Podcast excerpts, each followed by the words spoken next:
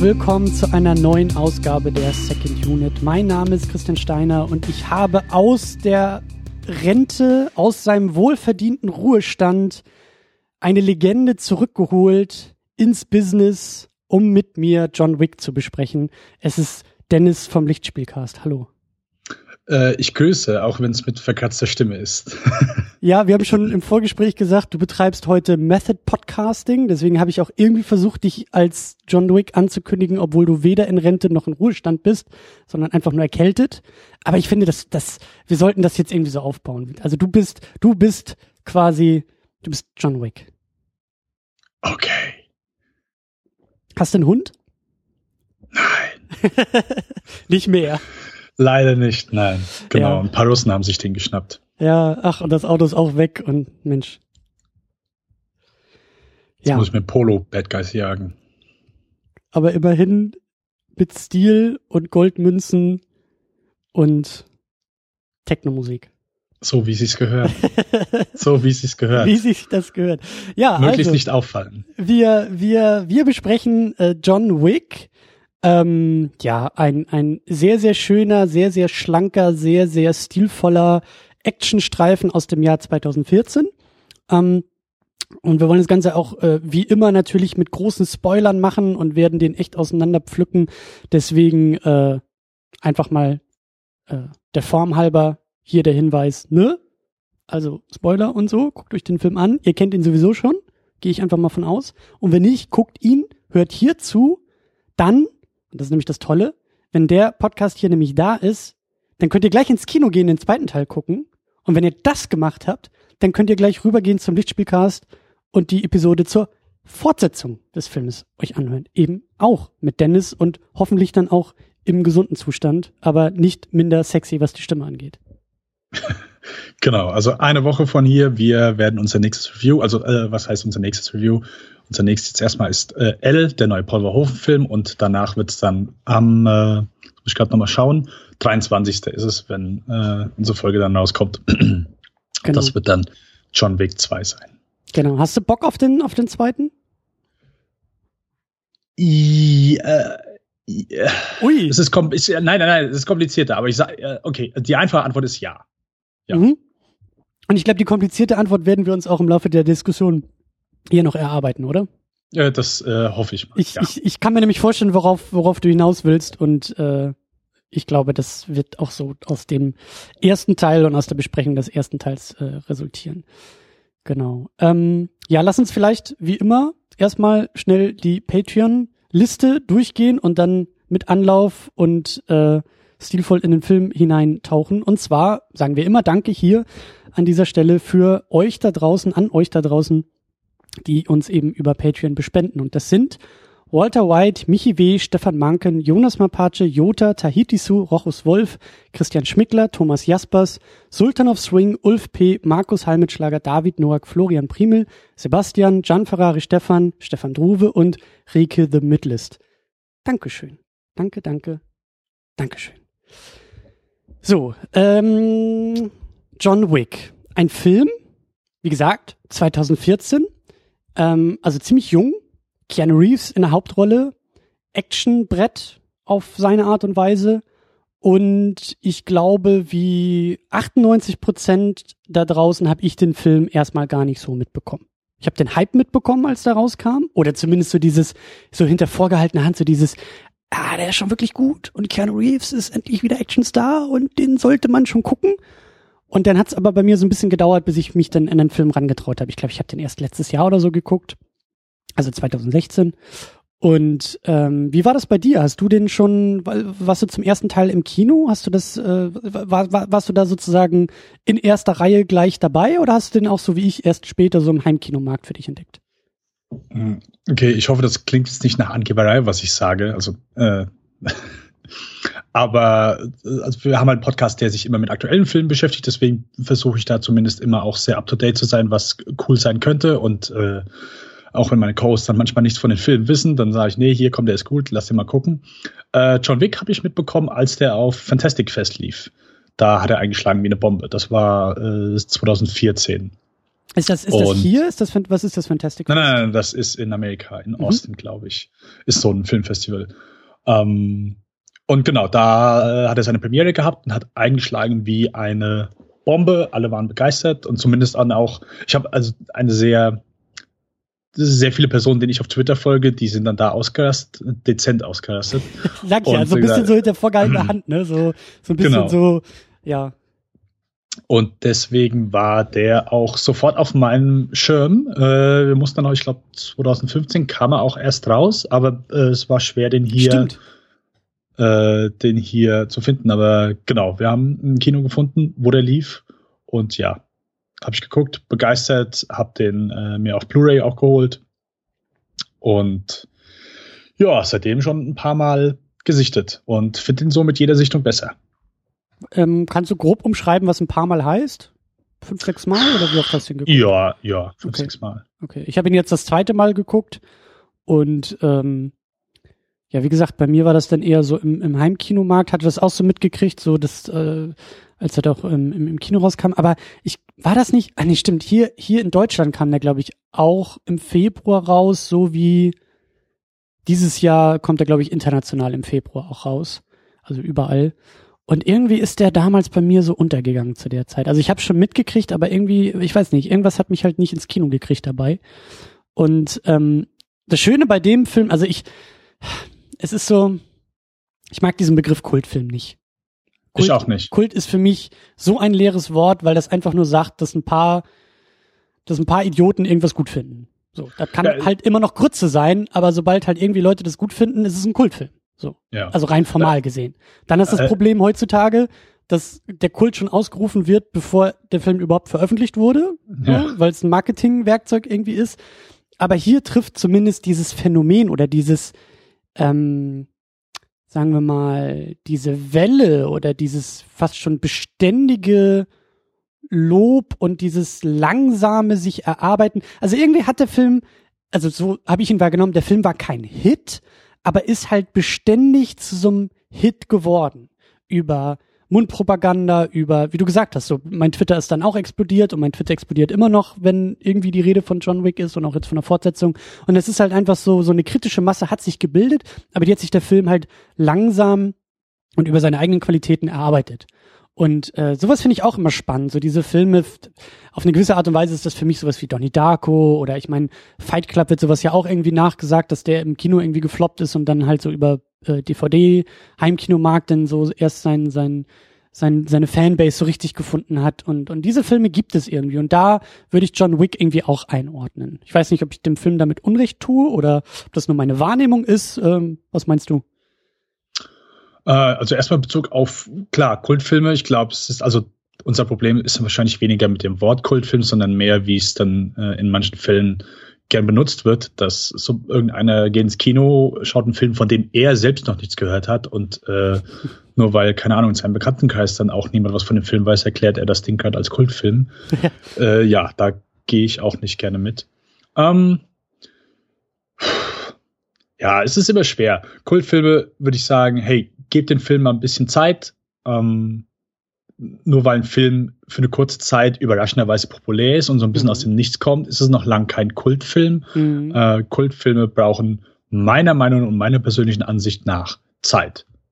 Wenn wir in 10, 15 Jahren immer noch von John Wick reden, dann vielleicht schon eher.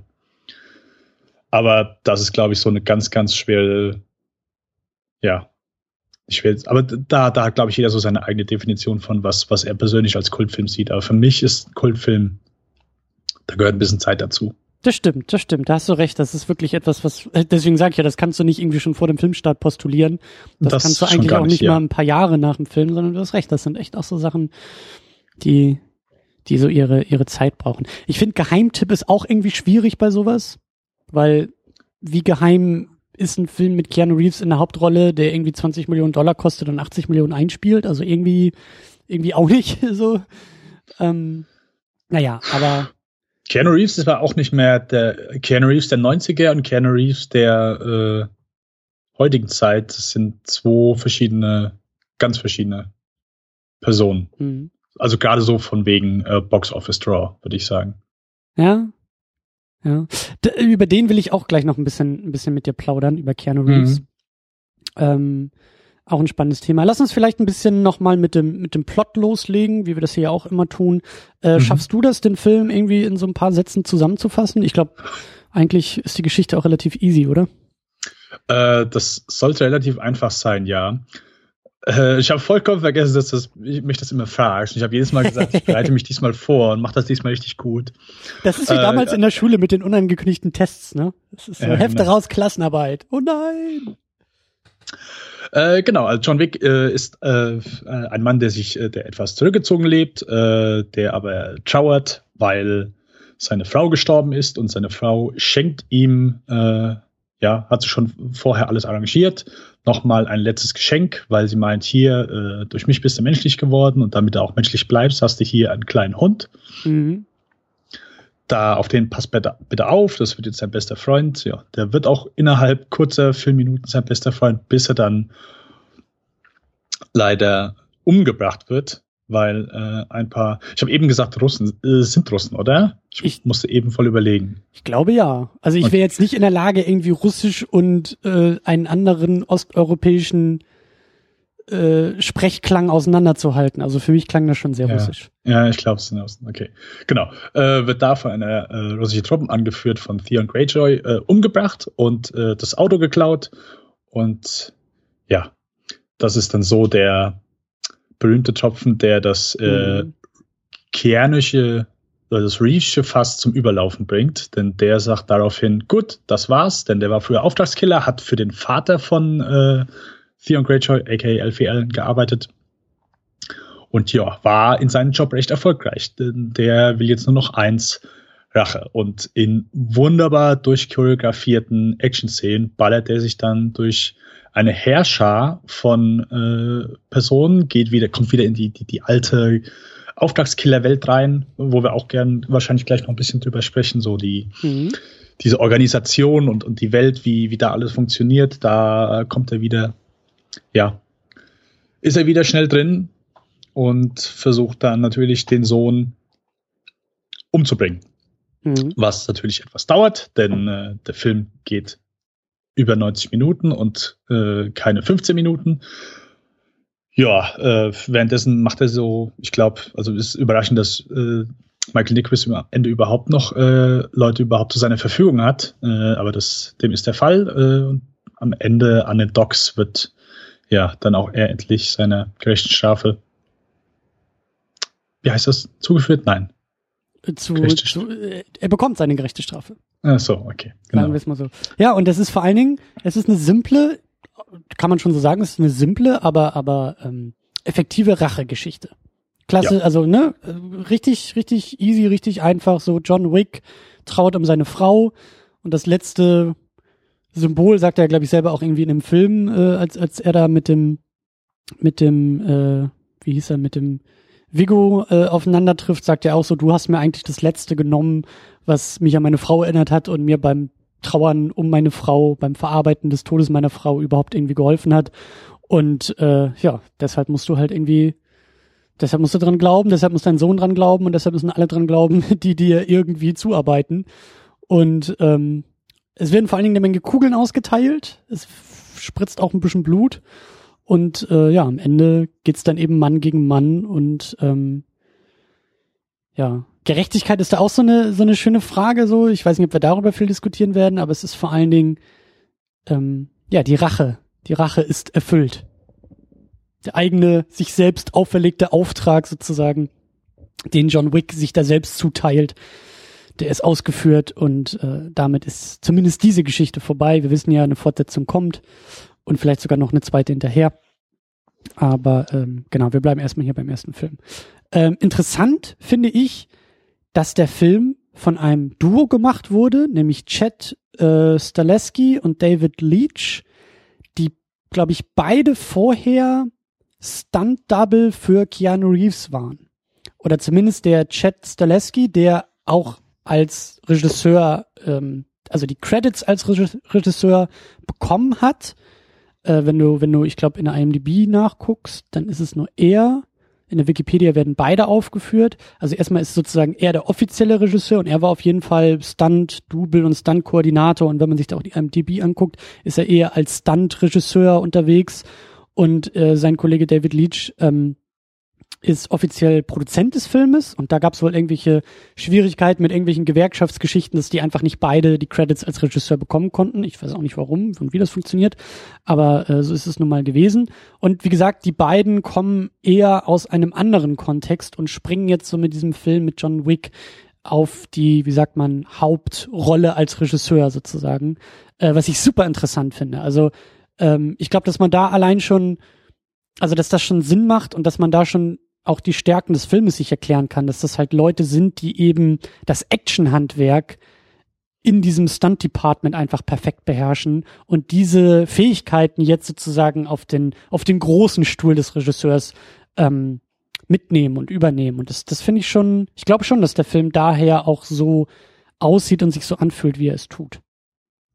Ja, durchaus. Also genau, seit, ich glaube, Point Break waren die, äh, war äh, der Chelski sein, sein Stunt-Double von äh, Keanu Reeves und genau zwei Menschen, die ein Leben lang in der Stuntbranche unterwegs sind und da eine Menge äh, Erfahrung, was wahrscheinlich noch untertrieben ist, mitgenommen haben. Mhm. Und äh, genau, da sich dann gesagt haben, hey, wir können ja mal das auf äh, das, unser gesamtes Wissen nehmen und damit einfach einen Actionfilm machen, der in der heutigen Zeit, wo vielleicht so gute Actionfilme oder zumindest gute Action-Szenen dann auch äh, etwas rarer gesät sind, als es vielleicht noch vor 20 Jahren waren.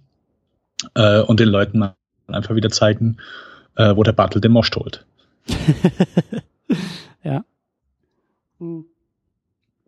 Und wie gesagt, also ich finde es eben sehr, sehr interessant. Also der, der, ich habe jetzt gerade nochmal nachgeguckt, hier der, der offizielle Produzent David Leach, der soll jetzt wohl auch den, den zweiten Deadpool machen als Regisseur. Da bin ich auch äh, sehr gespannt drauf, wie, wie das nachher aussieht. Aber also wie gesagt, ähm, aus dieser aus dieser Action-Perspektive kommend äh, in Anführungszeichen ganzen Film, gesamten Film äh, zu verantworten, finde ich finde ich super interessant. Ähm, auch interessant ist der Autor Derek Kolstad, der eigentlich nicht viel sonst gemacht hat. Hier mal irgendwie was Kleines und ich glaube da mal so ein zwei Fernsehfilme, aber so die erste, die, den ersten ähm, ja, ich würde mal sagen, fast substanziellen Credit in seiner IMDb-Liste ist tatsächlich John Wick als Drehbuchautor. Und ähm, ich finde so dieses Trio so interessant, weil das sind alles, alle drei sind eigentlich, wenn man so will, Newcomer äh, in ihrem Feld oder mit neuen Aufgaben in ihrem Feld irgendwie versehen. Und der Film ist aber dafür unfassbar tight und gut und wirkt wie aus einer Hand oder aus mehreren Händen, die, weiß ich nicht, schon irgendwie 20 Jahre Actionfilme machen. Also das, das ist so, das finde ich so geil, dass es halt gleich auf so einem krassen Niveau für die, für die alle drei irgendwie losgeht. Genau, also ich würde noch nicht mal, also Derek Holstead ja hat nicht wirklich viel vorher gemacht und so weiter. Das muss ja auch immer nichts heißen.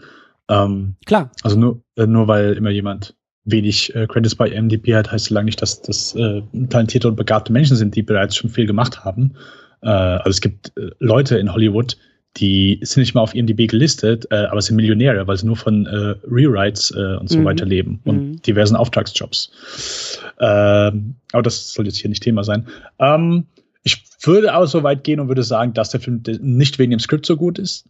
Äh, es sind durchaus ein paar nette Ideen, aber ich glaube, was ich hier einfach, was, also da würde ich schon den Fokus auf die beiden Regisseure legen die einfach hier wirklich das Maximum rausgeholt haben. Und äh, ja, Keanu Reeves, ja. den wir dann gleich noch zu sprechen kommen. Ja, äh, können, können wir auch jetzt schon. Also Keanu Reeves ist super wichtig für diesen Film. Er ist John Wick und der Film ist John Wick. Und ähm, ja, er, er trägt das Ding. Wie du sagst, der, der Keanu Reeves der 90er ist ein anderer als der Keanu Reeves der irgendwie 2010er. Ähm, was, was, was, was meinst du eigentlich, wenn, wenn, wenn du sowas sagst? Ich glaube, ich weiß, was du damit meinst, aber wie, wie würdest du das, wie würdest du das ausbreiten? Dieser oh, Satz? Äh, also das war eben äh, eher Bezug auf äh, Box Office Troll gemeint. Also in Keanu Reeves in den 90ern nach Speed, äh, der konnte mit seinem Namen einfach oder Matrix, der, der, der, der Name aufs Poster, der konnte Leute ins Kino locken. der Keanu Reeves von heute kann das meiner Meinung nach nicht mehr. Lange nicht mehr so wie, wie damals. Vor, ja, ich meine, klar, der hat äh, diverse, äh, ja, miese Filme gemacht und so die letzten zwei wirklich hochkarätigen Filme von ihm waren halt auch nicht gut. Das war dieser 47 Ronin vor äh, paar Jahren mhm. und dann die äh, The Day the Earth Stood Still. Das waren so die letzten zwei Filme, wo wirklich die mhm. ein massives Budget dahinter hatten. Und äh, auch wenn jetzt das nicht unbedingt dann sein Versagen war, weil deswegen die Filme so kacke waren, das waren eine Menge andere Sachen, würde ich behaupten, dass er einfach mittlerweile sagt, hey, ich mache kleinere Sachen, ich mache das, worauf ich Bock habe.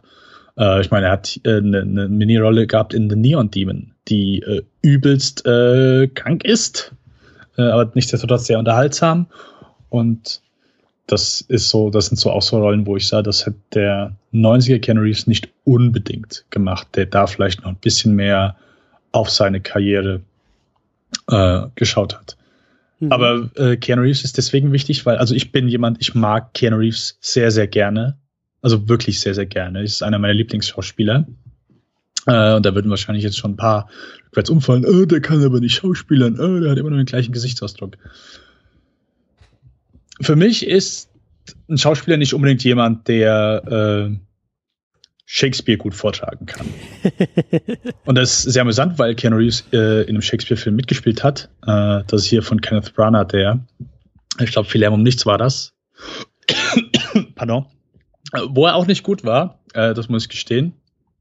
Ähm, und ich weiß, es wird immer so gern gesagt, oh ja, äh, okay, ja, es ist kein Oscar-Anwärter, aber äh, passt schon. Keanu Reeves ist jemand, der, wenn du ihn richtig castest, super funktioniert. Mhm. Super funktioniert. Keanu Reeves ist jemand, der vielleicht jetzt von seiner Mimik her nicht der, äh, der allergrößte ist. Selbst da würde ich behaupten, Keanu Reeves ist ein guter Schauspieler. Und Keanu Reeves ist jemand, der hat Ausstrahlung. Er hat eine Wahnsinns-Ausstrahlung. Und vor allen Dingen, Keanu Reeves hat einen unglaublichen Spaß an ähm, Genrestücken. Mhm. Einen unglaublichen Spaß daran. Und das kommt für mich gerade in diesem Film äh, sehr gut durch. Oder, äh, ich merke einfach, dass der Kerl Spaß dran hat. Ich meine, der hat, was der für Matrix allein trainiert hat und was der immer wieder sagt, hey, weißt du, da habe ich Bock dran. Die einzige Regiearbeit, die der gemacht hat, ist Man of Tai Chi. Das ist ein Martial Arts Film. Mhm.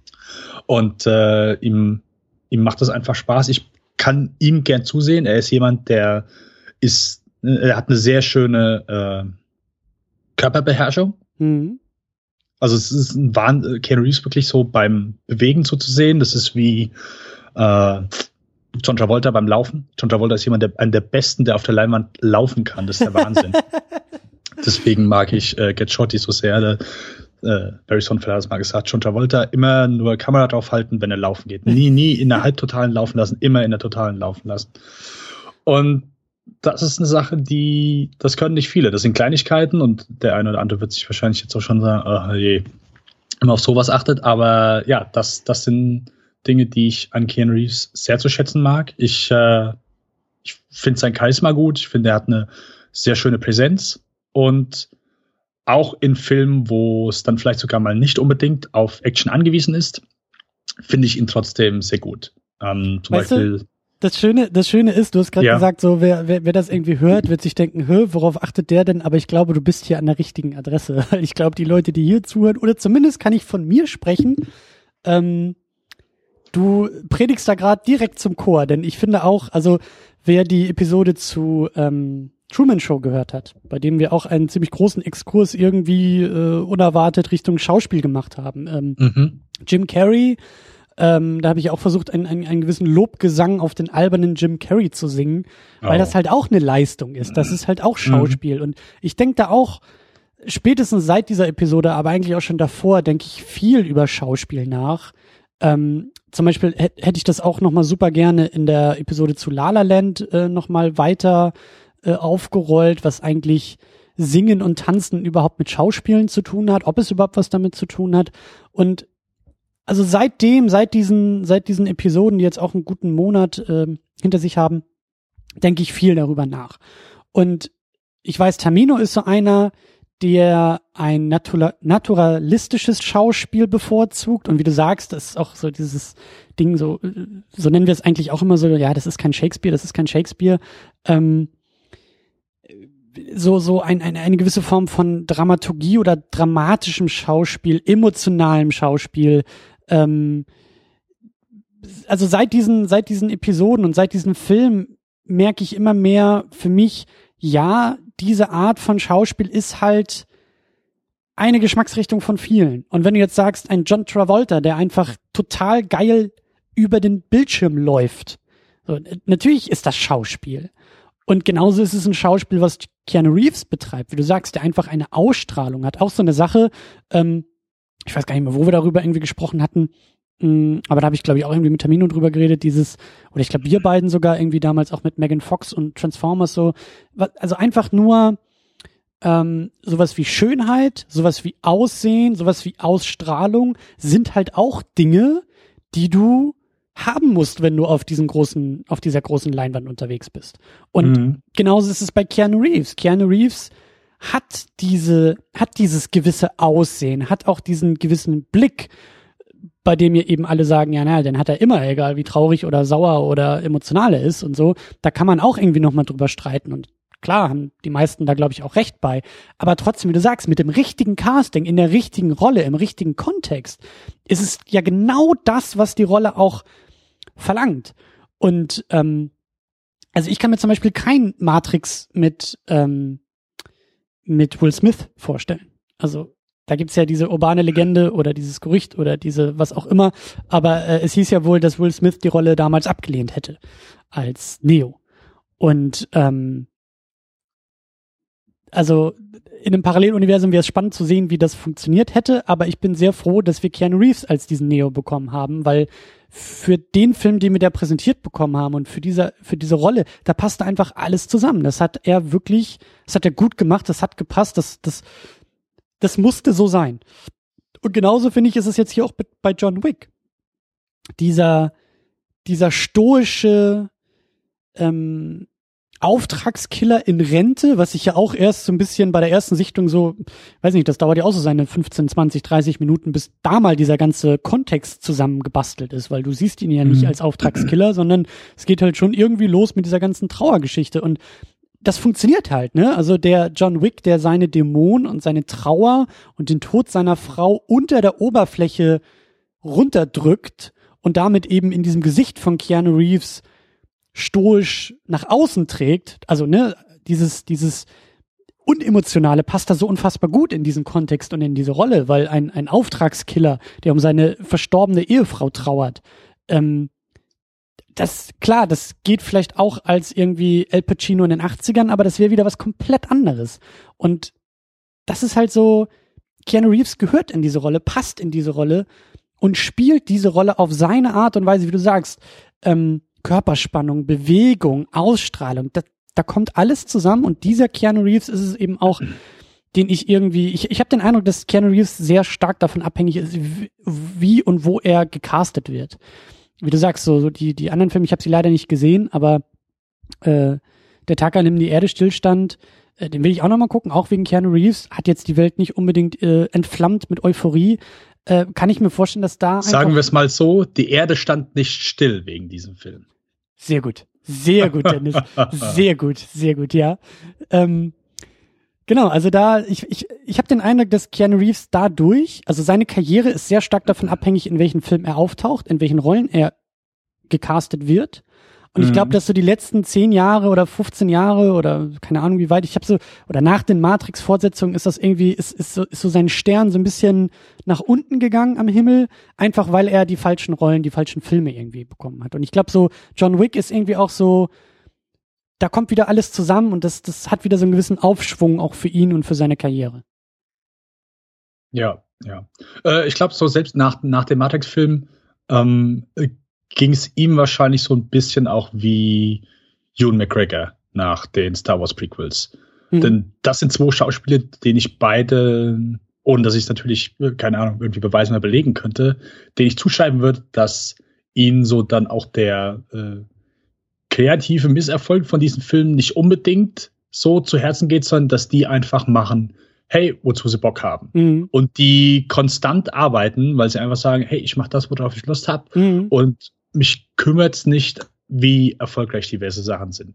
Ich muss nicht in jedem äh, Mega-Blockbuster auftauchen und irgendwie Genau. drei Filme im Jahr haben, die irgendwie insgesamt drei Milliarden einspielen oder so. Den, den Genau. Eindruck habe ich auch, dass die so ihre Genau. Dinger durchziehen. Und ich meine, das sagt man Keanu Reeves ja auch nach, dass er ja ein, ein unglaublich gutherziger Typ ist, der ja wohl irgendwie, was war das bei den Fortsetzungen, glaube ich, zu den Matrix-Filmen, da irgendwie einen Teil seiner Gage irgendwie dem kompletten Stunt-Team und dem und dem und dem und den Special Effects Leuten oder so, glaube ich, gegeben hat. Und wenn man jetzt auch mal so auf auf die auf die äh, ähm, IMDb Box Office äh, Geschichte einfach mal guckt hier bei John Wick, der wohl 20 Millionen gekostet hat und ich bin jetzt kein Hollywood ähm, Buchhalter, aber ich kann mir nicht vorstellen, dass Keanu Reeves sozusagen das Limit des, dessen eingefordert hat, äh, was er eigentlich könnte mit seiner Rolle, in dieser Rolle, mit seiner Gage. Ich kann mir schon vorstellen, dass der auch gesagt hat, weißt was, ich nehme auch die Hälfte von dem, was man mir eigentlich zahlt, ähm, weil ich finde das Ding irgendwie geil und ich finde die Typen, die den Film machen, geil und äh, lass mal das Ding zusammen machen.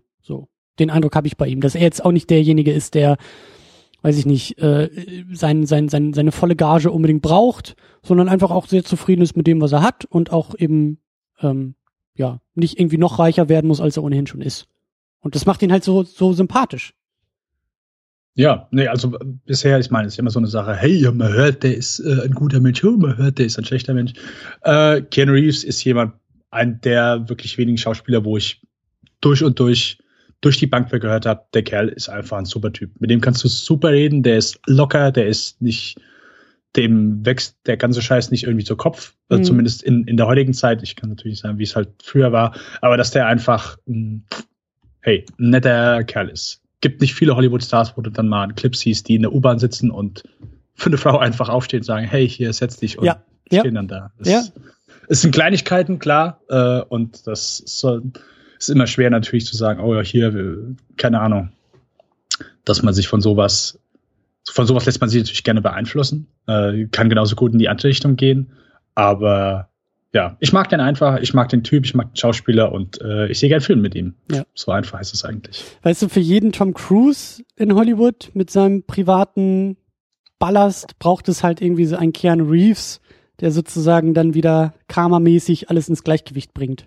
So. Auch Keanu wenn ich Reeves- Tom, ja. Äh, Ich wollte sagen, auch wenn ich Tom Cruise mag, aber ich stimme dir zu. Ja, ich, ich wollte das jetzt auch nur auf seinen, auf seinen, auf seinen, auf seine Privatgeschichten, von denen, Ach so, okay. ähm, ne, von denen es ja auch die wildesten Gerüchte gibt und Erzählungen rund um Scientology. Und wie du sagst, dann braucht es halt einen Keanu Reeves, der einfach mal irgendwie für eine ähm, Frau in der U-Bahn aufsteht und sagt, hier kannst du mal einen Platz haben. Und äh, so, ich äh, brauche jetzt hier nicht den goldenen Löffel im goldenen Flugzeug und äh. Ach, alleine auch der Umgang ähm, mit diesem Sad Keanu-Meme äh, war auch einfach großartig. Also das, Ja. ne, das gab ja irgendwie so ein, zwei Fotos, äh, die ihm da irgendwie im Alltag gezeigt haben, wo er einfach nur auf einer Bank, glaube ich, saß und das jetzt einfach mal nicht den happiesten Eindruck hatte. Und ähm, da wurde halt so ein ganzes Meme draus gemacht und in Interviews irgendwie später wurde dann drauf angesprochen und so er nimmt das so schulternzuckend hin und sagt, naja, äh, mir geht's immer gut und auf dem Foto sieht's jetzt nicht so aus, aber naja, man muss ja manchmal auch irgendwie traurig sein im Leben. Und äh, das ist halt, wie du sagst, ist ein cooler Typ, so bodenständig, zumindest ne, den Eindruck, den wir jetzt so aus aus der Entfernung und dritter Hand haben. Aber ich glaube, wir sind uns da alle einig, wir würden super gerne einfach mal mit ihm ein Bierchen trinken und ähm, nicht nur über seine Karriere oder Filme reden, sondern einfach so über die Dinge und über das Leben. Und ich glaube, das kann man mit dem Typen auch machen. Das denke ich auch. Gut, dann lass uns noch ganz kurz den Rest des Casts durchgehen, vielleicht nicht ganz so äh, intensiv, aber Keanu Reeves ist eigentlich jede intensive Besprechung wert. Ähm, wir haben noch äh, Michael Nyquist als Vigo Tarasov, als, als Vater, als, als äh, russischen Vater, der eben ganz am Ende da äh, zur Strecke gebracht wird. Der, glaube ich, was hatte er denn noch? Diese, diese Verblendung-Filme oder so gemacht? Also ich, Genau. ich kenne ihn Die- nicht äh, großartig, aber vielleicht du vielleicht. Genau, ja. Also Michael Blomqvist hat er gespielt in den äh, schwedischen Millennium-Film. Da kenne ich ihn zumindest dann her und habe ihn dann auch da zum ersten Mal gesehen.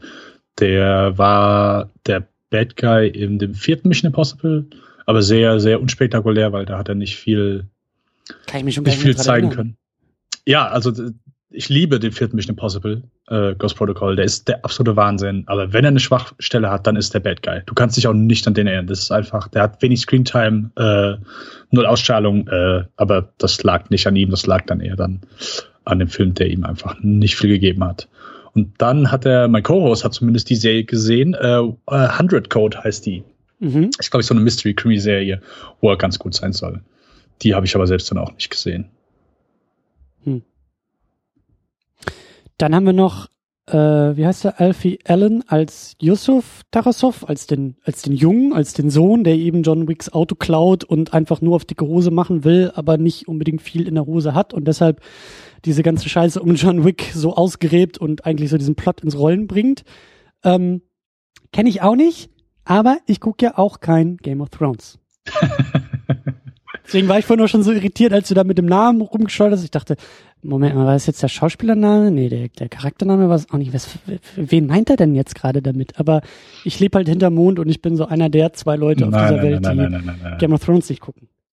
Das ist, das ist alles okay. Äh, das würde ich auch niemandem attestieren. Ich bin auch niemand, der sagt, Game of Thrones ist die beste Serie aller Zeiten. Das ist die lange nicht. Äh, aber ich mag Alfie Allen vor allen Dingen in der Serie und ich mag äh, den als schleimiges Arschloch hier. Auch wenn er bei Game of Thrones so ein ja, zurzeit ein kleines Arschloch ist. Ist das so sein Ding, diese Rolle, die er da spielt? Äh, nee, nee, nee. Äh, halb. so, so ein bisschen. Es kommt manchmal durch, aber nicht so, auch, vor allen Dingen auch nicht so äh, wie hier, dass er wirklich böse ist. Er, er glaubt halt äh, bei Game of Thrones mehr das, das Richtige zu tun okay. und fühlt sich eher in so eine Situation eingedrängt. Okay, okay. Ähm, auch äh, interessant besetzt und überhaupt interessant in dem Film ist Willem Dafoe als Marcus, der tatsächlich das Gute tut oder das Richtige tut oder sich zumindest auf die Seite von John Wick äh, schlägt im Laufe des Filmes.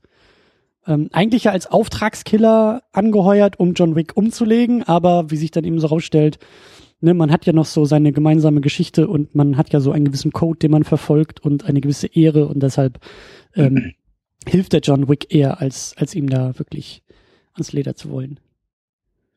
Als ich den gefragt habe, ob er mitmachen wollte, äh, ja, ja, klar, mache ich. Äh, cool, äh, ein, zwei Tage Arbeit, mehr, mehr hat er, glaube ich, auch nicht gehabt. Und äh, dann so sind die ersten Szenen durchgegangen. Ja, ich finde, ich sollte da äh, Saft machen. Ich bin ja ein Auftragskiller im Ruhestand. Ich, ich sollte Saft machen, so Gemüsesaft. Das wäre gut, das wäre ein schöner. okay. Das ist ja großartig, dass Willem Dafoe da irgendwie noch sein ja, wie du sagst, so der Charakter, der irgendwie drei Sätze im Film hat, aber den er sich so noch zurechtlegt, das ist ja geil. Das ist ja wirklich geil.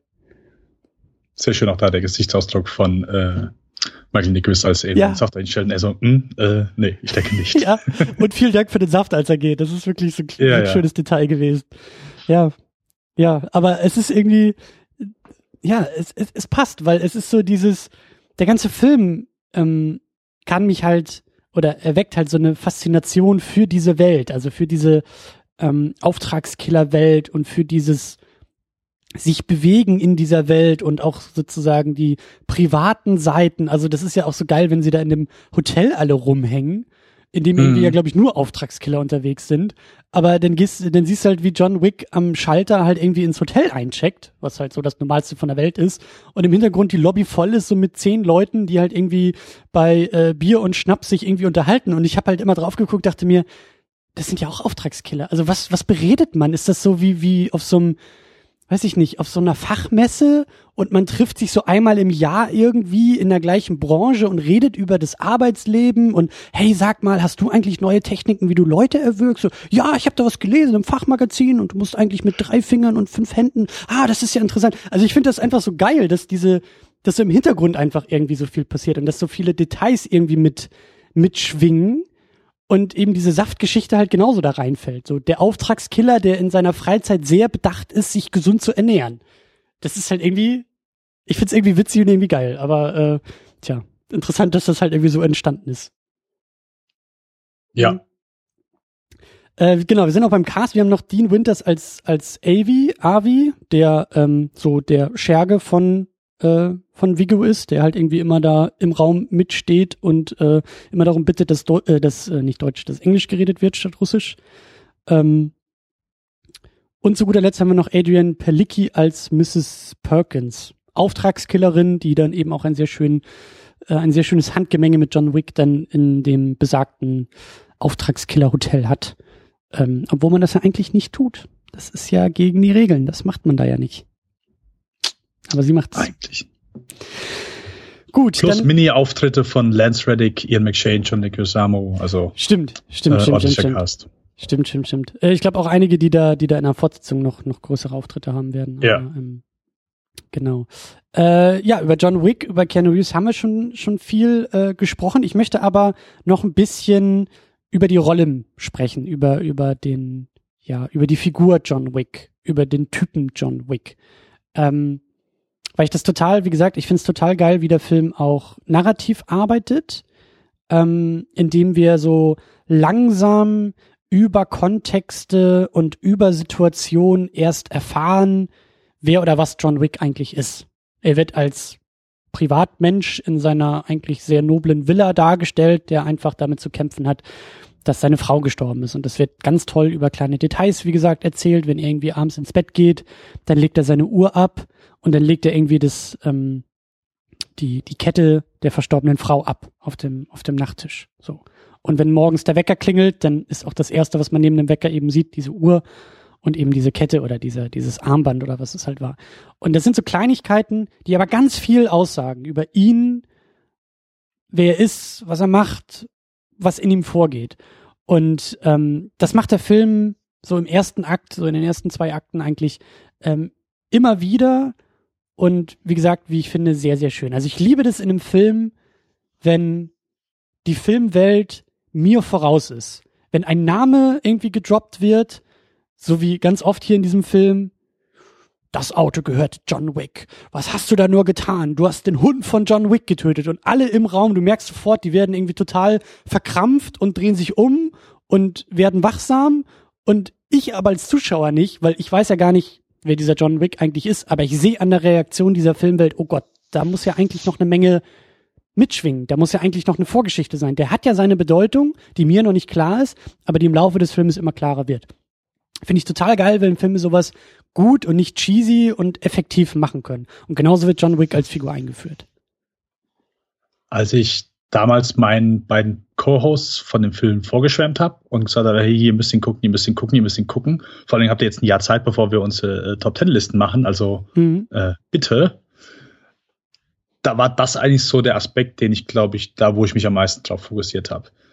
Weil ich einfach so, es ist also dieser Aufbau von äh, John Wick. Das natürlich ist das total, ich würde nicht sagen schwachsinnig, äh, aber man, es ist ja, es ist halt innerhalb dem Kontext von diesem äh, Actionfilm natürlich auch sehr übertrieben. Oh, hier, das ist der mhm. fieseste Typ über alles, weißt du. So, so eine Vorstellung. Äh, kein einziger Chuck Norris-Film hat sowas gehabt und so weiter. Oh, äh, jedes Mal kommt die Stelle, äh, meine Lieblingsstelle ist da in äh, Alarmstufe 2, wo der Bad Guy äh, die Akte von äh, Steven Seagal vorliest und so weiter. Und dann nachher sagt, oh, ich habe so Angst vor deinem Vater und ich find's so geil. Äh, aber keiner hat, glaube ich, so eine je eine Vorstellung, kein Action-Charakter hat so eine geile Vorstellung gehabt wie dieser Charakter. Und das einfach jeder sagt, alle. Und dann, wenn nach und nach so jeder merkt, alle, von dem habt ihr das Auto geklaut mhm. und den Hund umgebracht, sag mal, habt ihr es noch alle? Mhm. Und vor allen Dingen der, der erste komödiantische Moment von äh, Vigo. Also Michael Nyquist ist eh komödiantisch super Talent in dem Film. Jede Szene mit dem, ich kann mich kaputt lachen aber wo er steht oben auf dem, auf diesem riesigen Hotel, die Kamera fährt langsam an ihn ran und er ruft John Leguizamo an. Äh, ich habe gehört, du hast meinen Sohn geschlagen. Ich möchte gern wissen, wieso. Und er, er hat John Wicks Auto gestohlen und seinen Hund umgebracht. Er dreht sich rum. Oh. Ja.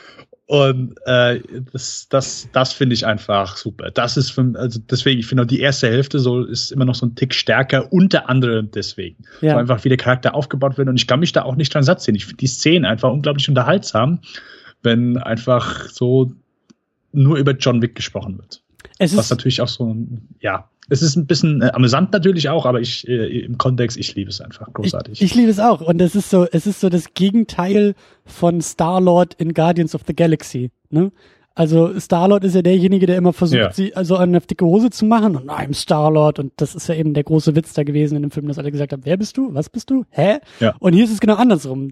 John Wick muss doch nicht mal sagen, wer er ist. Sobald dieser Name ohne sein Gesicht, ohne dass er im Raum ist, schon gedroppt wird, dann lassen sie alle irgendwie so, den, den, dann springt der Plattenspieler und alle drehen sich halt um. Und das ist, wie du sagst, das hat auch so seine amüsante Seite und der Film spielte auch manchmal drauf an, aber für mich funktioniert das halt auch wunderbar. Und das ist halt, also es wird nie albern dabei oder es wird nie, nie Slapstick dabei. Also das ist natürlich die beste Vorlage für jede Parodie dieser Art von Actionfilme und dieser Rachegeschichten und diese äh, coole Saufilme, die halt einfach mal ordentlich aufräumen und so, ist natürlich dann immer sofort äh, da irgendwie reinzuschießen und genau das halt zu veralbern, dieser Status, diese Legende um, um, um diese, äh, um, um diese Actionhelden. Ähm, aber ja, wie gesagt, es funktioniert hier und ich finde auch, es ist, so klasse auch gemacht, dass über, über so, ähm, ja, Situation und Kontexte, es wird einfach, es wird eine Menge erzählt, ohne dass was gesagt wird. Wenn er zum Beispiel beklaut wird, ja, also die, die, die äh, Russen brechen in sein Haus ein, weil sie eben die Karre haben wollen und einen auf dicke Hose machen und dabei töten sie halt den Hund. So. Als nächstes weiß John Wick sofort, wo er hinfahren muss, um rauszufinden, wo seine Karre ist.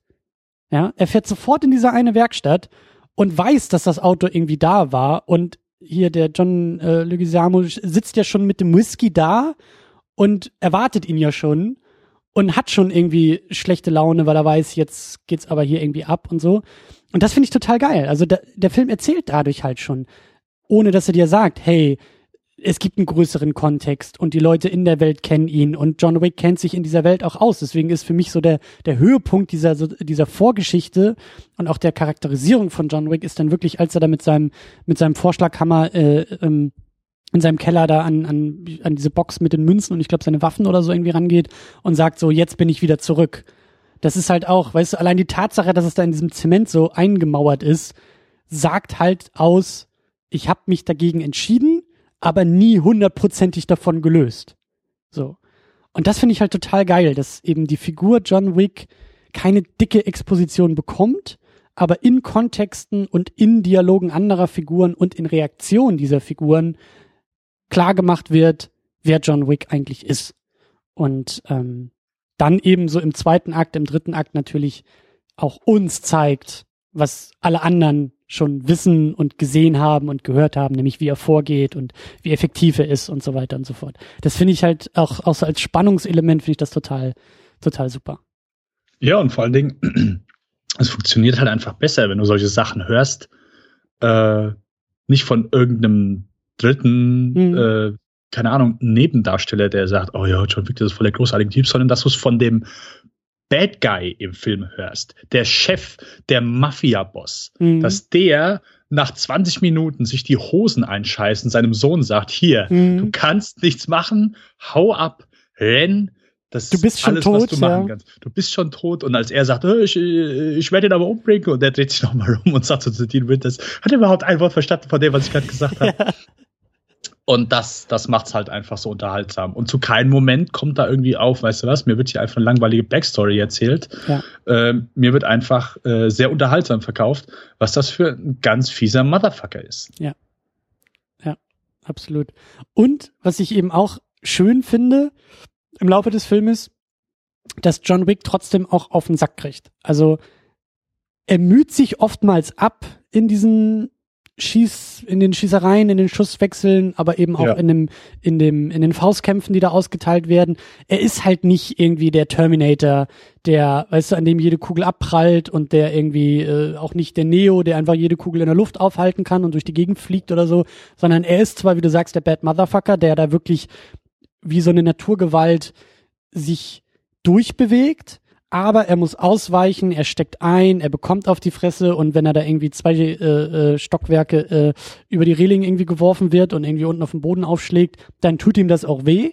Und er muss sich auch verarzten lassen. Und er kriegt auch, weißt du, er hat so seine Narben im Gesicht und, und das, das, das Blut im Gesicht, das bleibt auch kleben und so, aber das macht's, wie ich finde, umso besser, umso interessanter, umso, umso, also das zieht mich noch mehr rein, dass es halt, dass er, ja, dass er einstecken muss einfach. So, so, so einfach ist es. Er muss einstecken. Er teilt viel aus, aber er muss auch einstecken.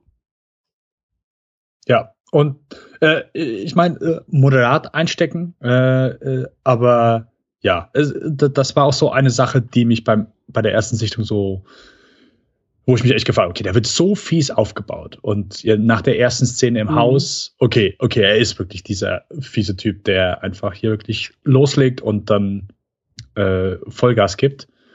Aber wird hier der Moment kommen, wo er dann mal wirklich, okay, dass er nicht gegen alle ankommt. Und äh, ich habe gedacht, weißt du was? Selbst wenn es nicht passiert, wäre es okay. Aber äh, im Nachhinein bin ich froh, dass sie es gemacht haben, denn ja, also es, es geht ja auch nicht darum, den hier irgendwie menschlicher zu machen, aber einfach, okay, es ist nicht wirklich der, wie du schon sagst, ist der Terminator. Das einfach ein bisschen etwas Resistance muss da sein, etwas, mhm. okay, äh, du kannst nicht ihm alles in den Weg werfen und dass der komplett da durchgeht. Es ist zwar cool, in den Momenten, wo er es tut und am Anfang, dass äh, alle diese, einfach diese Angst haben, aber ja, so dieser, dieser komplette Übermensch, ich glaube, dann wird der Film auch nicht so ganz gut funktionieren. Von daher, ja, gehe ja, genau. ich auch mit, dass, dass, dass, dass, äh, dass das auch notwendig war. Genau, er, er bleibt, er bleibt Mensch und, und wird nicht irgendwie die Tötungsmaschine. Und mhm. ähm, erinnert mich jetzt gerade so spontan auch so ein bisschen an äh, John McClane in Stirb langsam. Also, ne, der halt eben auch mit seinen blutigen Füßen und dem dreckigen Unterhemd unterwegs ist. Gut, John Wick ist da ein bisschen stilvoller, aber beide, beiden ist ja gemeinsam, dass sie auch wirklich einstecken müssen, sich abarbeiten müssen, sich mühen müssen und schlussendlich dann ja ihr großes Ziel erreichen und dabei eben auch eine Menge äh, Kugeln durch die Gegend jagen.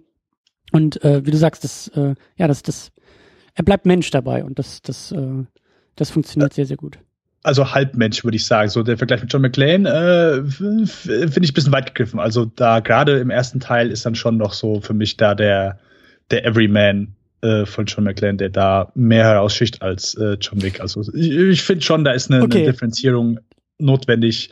Äh, ja, stimmt, stimmt. Das funktioniert nicht hundertprozentig, weil äh, ja, du hast recht, du hast recht. Ja, das stimmt schon.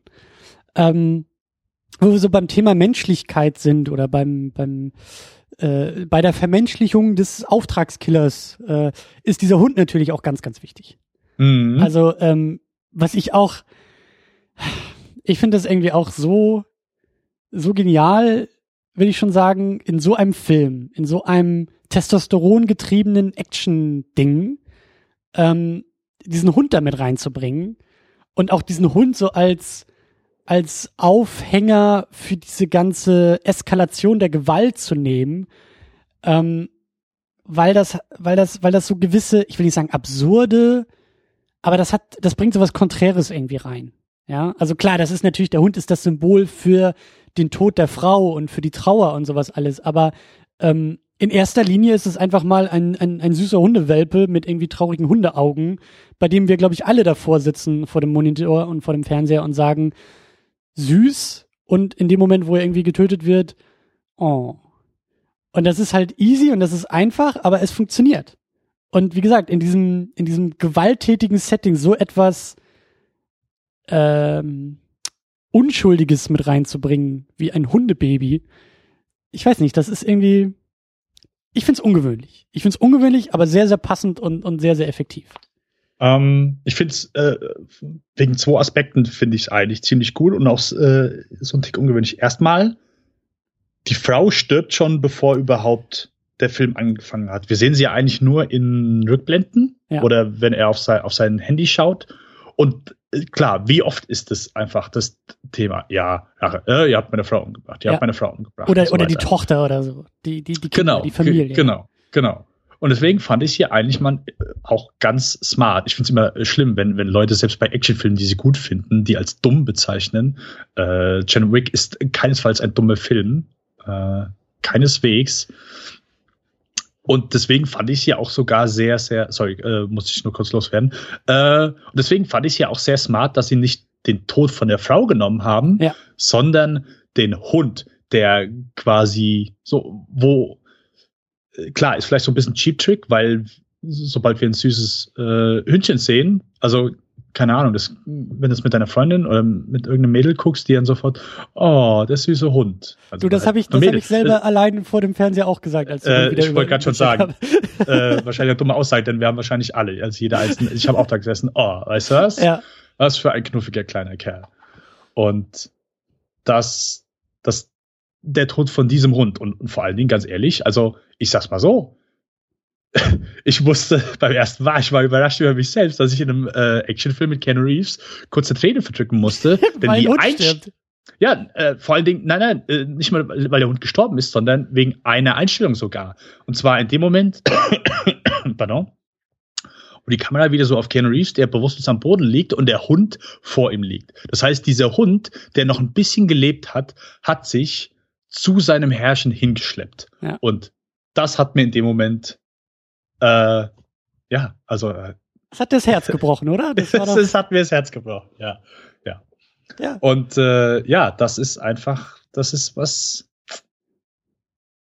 Das ist lobenswert. Ja. Und es funktioniert ja auch unglaublich gut. Und zu keinem Moment, also erstmal, als, als ich das bei Twitter dann auch so mitbekommen habe und dann so weiter, ja, Keanu Reeves tötet alle, die seinen Hund getötet ja, haben. Ja.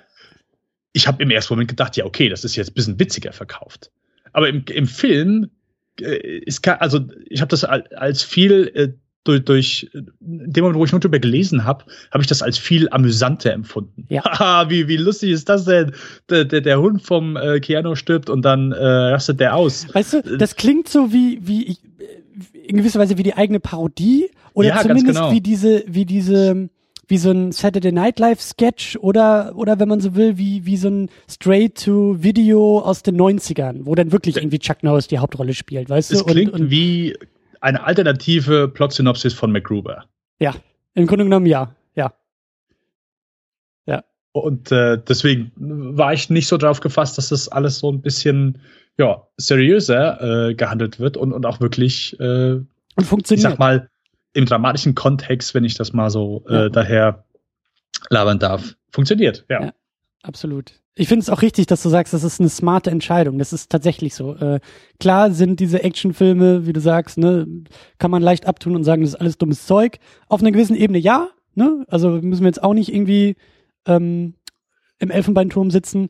Aber das war ja auch schon mein Argument damals mit ähm, mit Tamino, als wir tatsächlich den ersten Chip langsam auseinandergenommen haben. Das ist einfach ein unfassbar gutes Drehbuch. Das ist unfassbar gut geschrieben, dieser Film. Ähm, eben nicht, weil es jetzt irgendwie Shakespeare ist und super krass tiefgründig oder so, aber auch da, mhm. weißt du, Charakterisierung über Kontexte und jede Action-Situation hat, ist, ist, ist plotgetrieben, ist charaktergetrieben, ist, ist, weißt du, hat so einen eigenen Drive und du verstehst immer, was die Stakes sind und wer gerade wo ist und worum es schlussendlich geht und das ist so, das macht dann wieder diese Actionfilme smart und eben auch auch auch ähm, effektiv und ähm, das hebt dann auch gewisse Actionfilme von anderen Actionfilmen ab.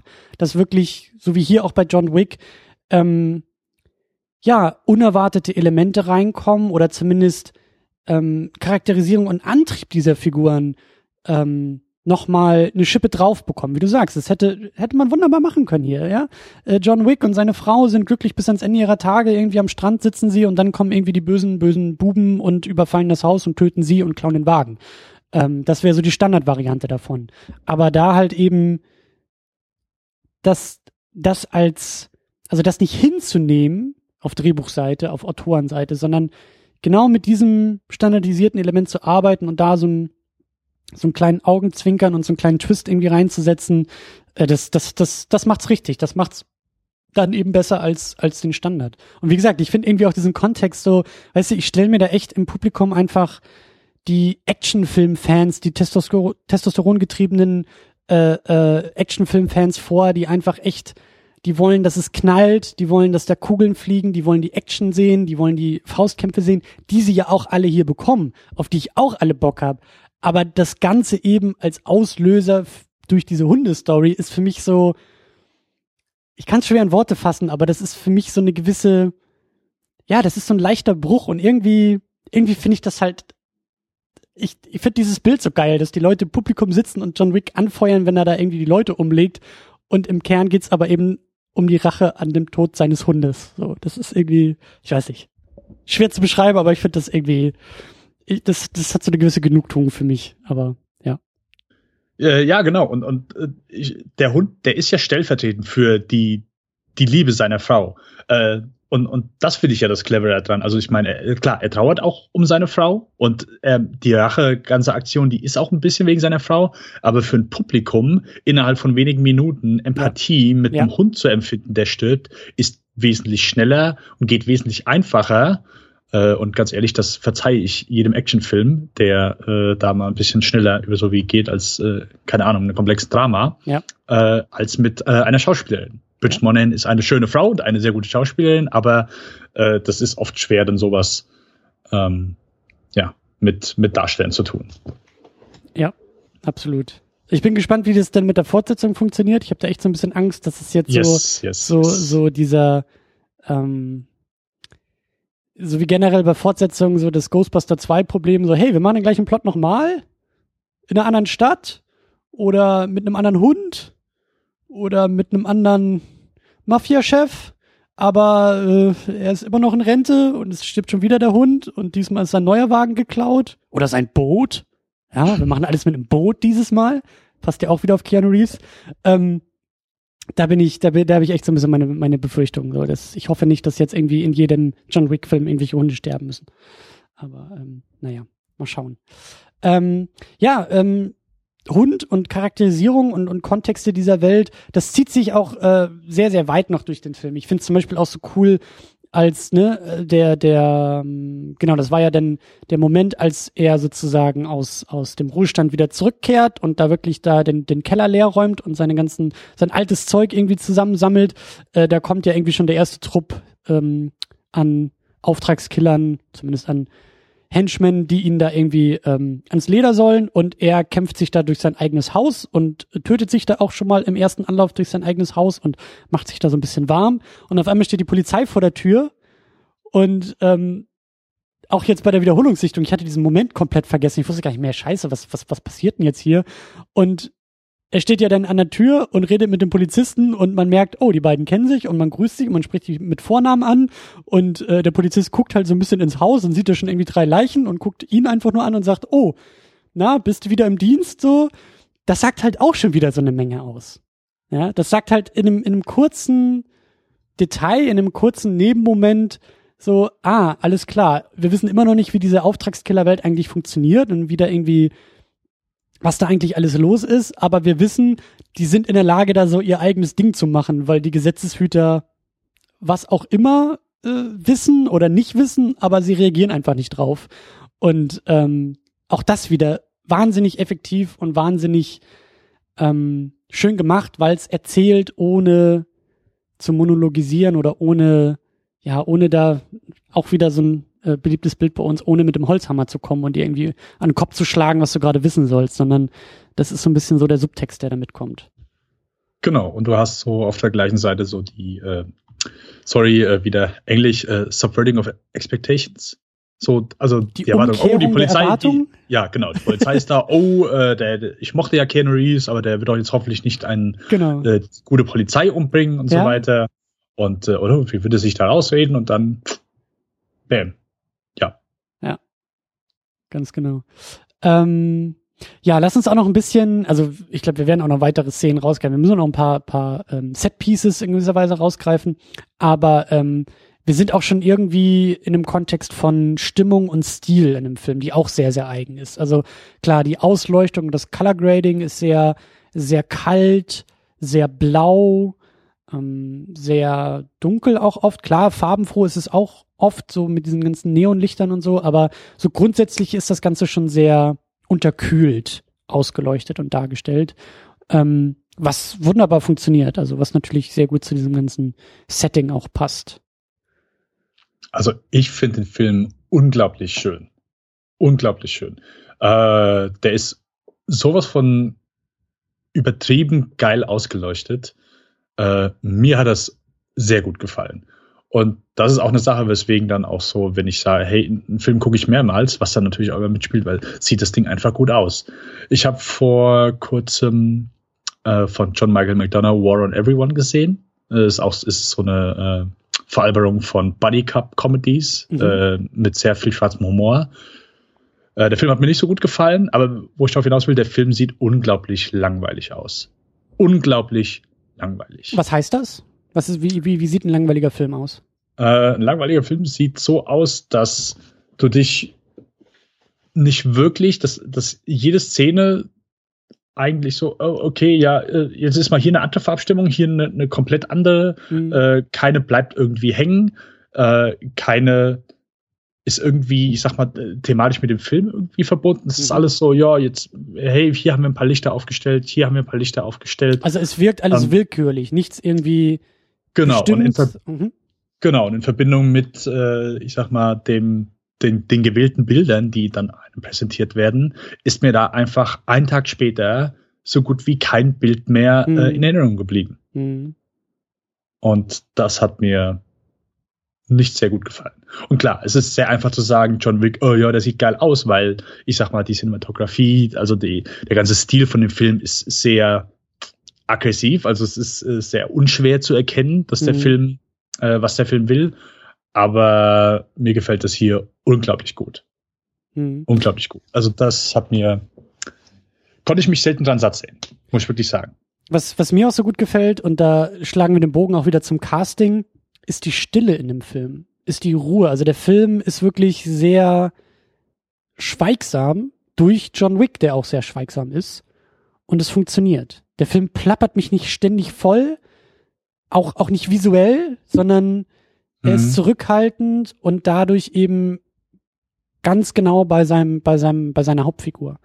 Und ähm, auch da würde ich einfach mal sagen, ähm, das ist auch Schauspiel und das ist auch Schauspielleistung, solche Momente aushalten und tragen zu können. Weil ich glaube, die erste Reaktion eines Schauspielers ist in dem Moment, wo man im, in der Szene ist und die Kamera und mehrere Kameras und Scheinwerfer alle auf eingelichtet und, und geleuchtet sind, ähm, auszubrechen, weißt du? Groß, viel, ja.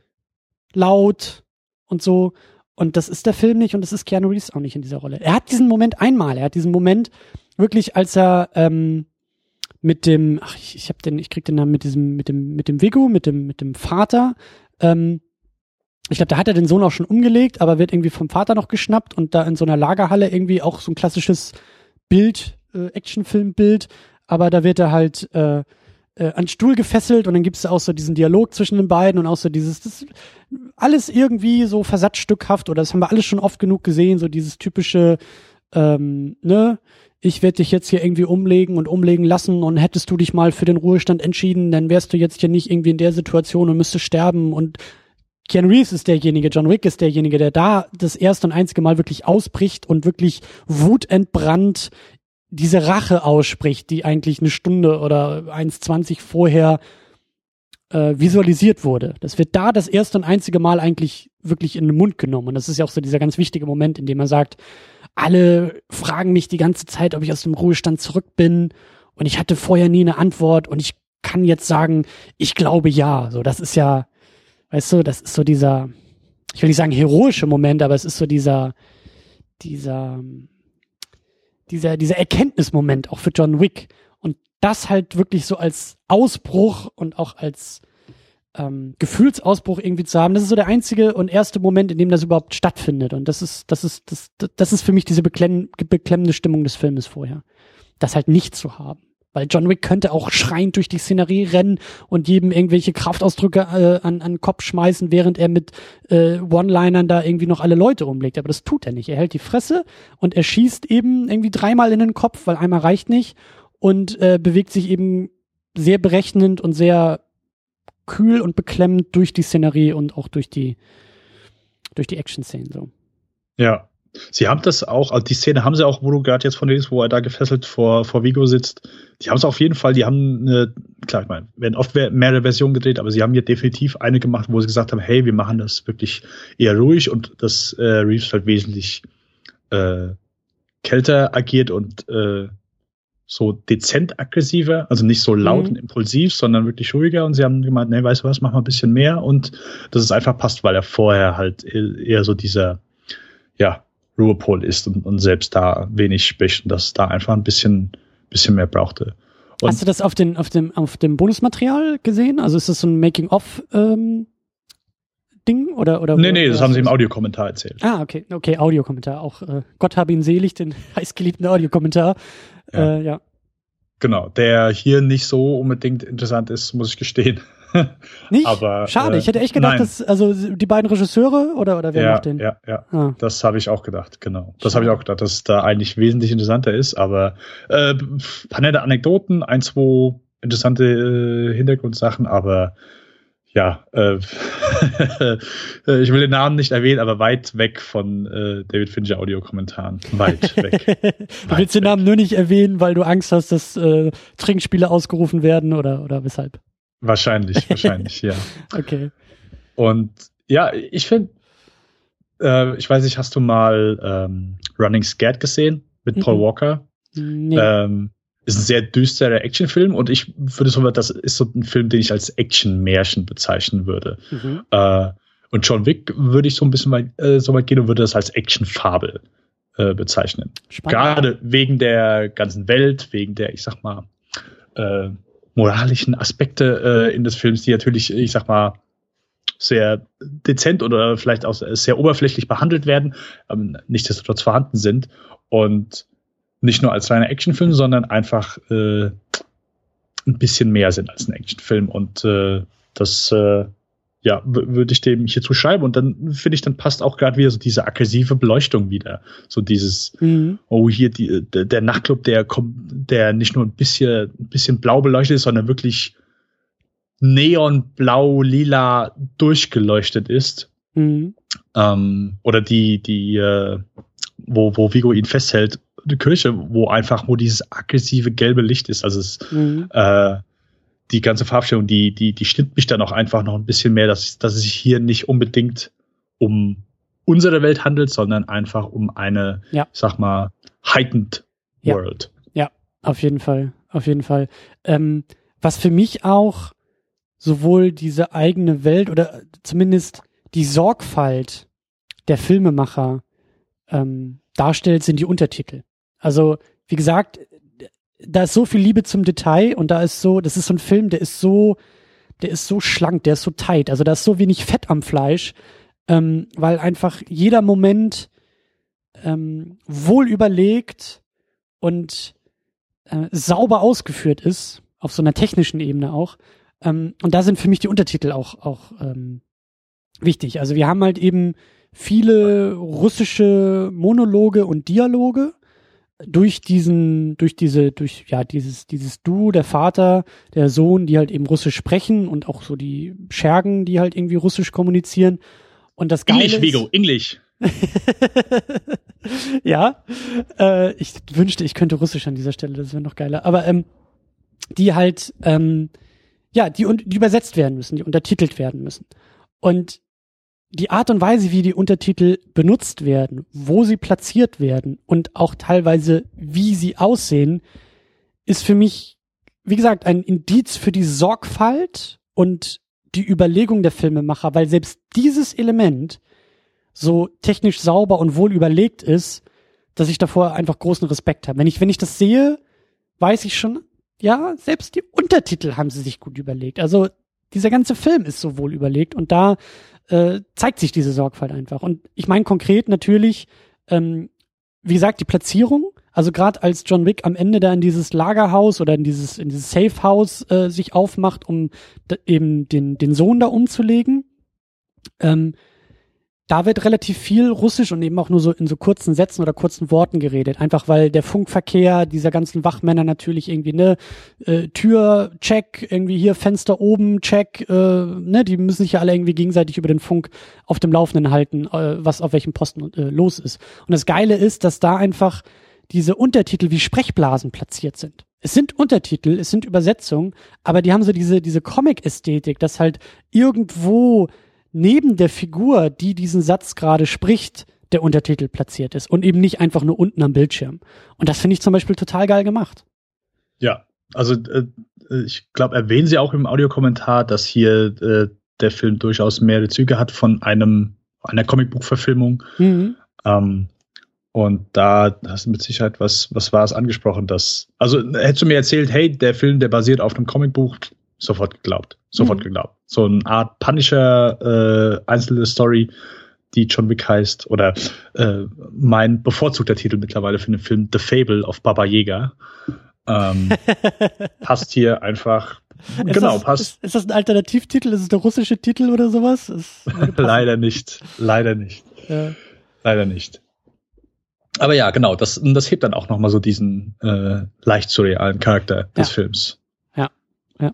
Und auch, ich finde es auch total geil, dass sie einfach einzelne Worte äh, farblich herausheben und größer mhm. setzen und auch in so einem eigenen Schriftzug irgendwie gesetzt haben. Und das hat wirklich auch was von, von einem Comic, ähm, also wirklich von einem gedruckten Comic-Panel, ähm, das manchmal genauso arbeitet, also was mit, mit, mit Fettmarkierung arbeitet und äh, das finde ich irgendwie, ja, das, das ist, wie gesagt, für mich eines von vielen, vielen Details, die zeigen, mit welcher Sorgfalt und mit welcher Überlegung da, da äh, vorgegangen wurde und äh, hoffentlich auch bei der Fortsetzung noch wird.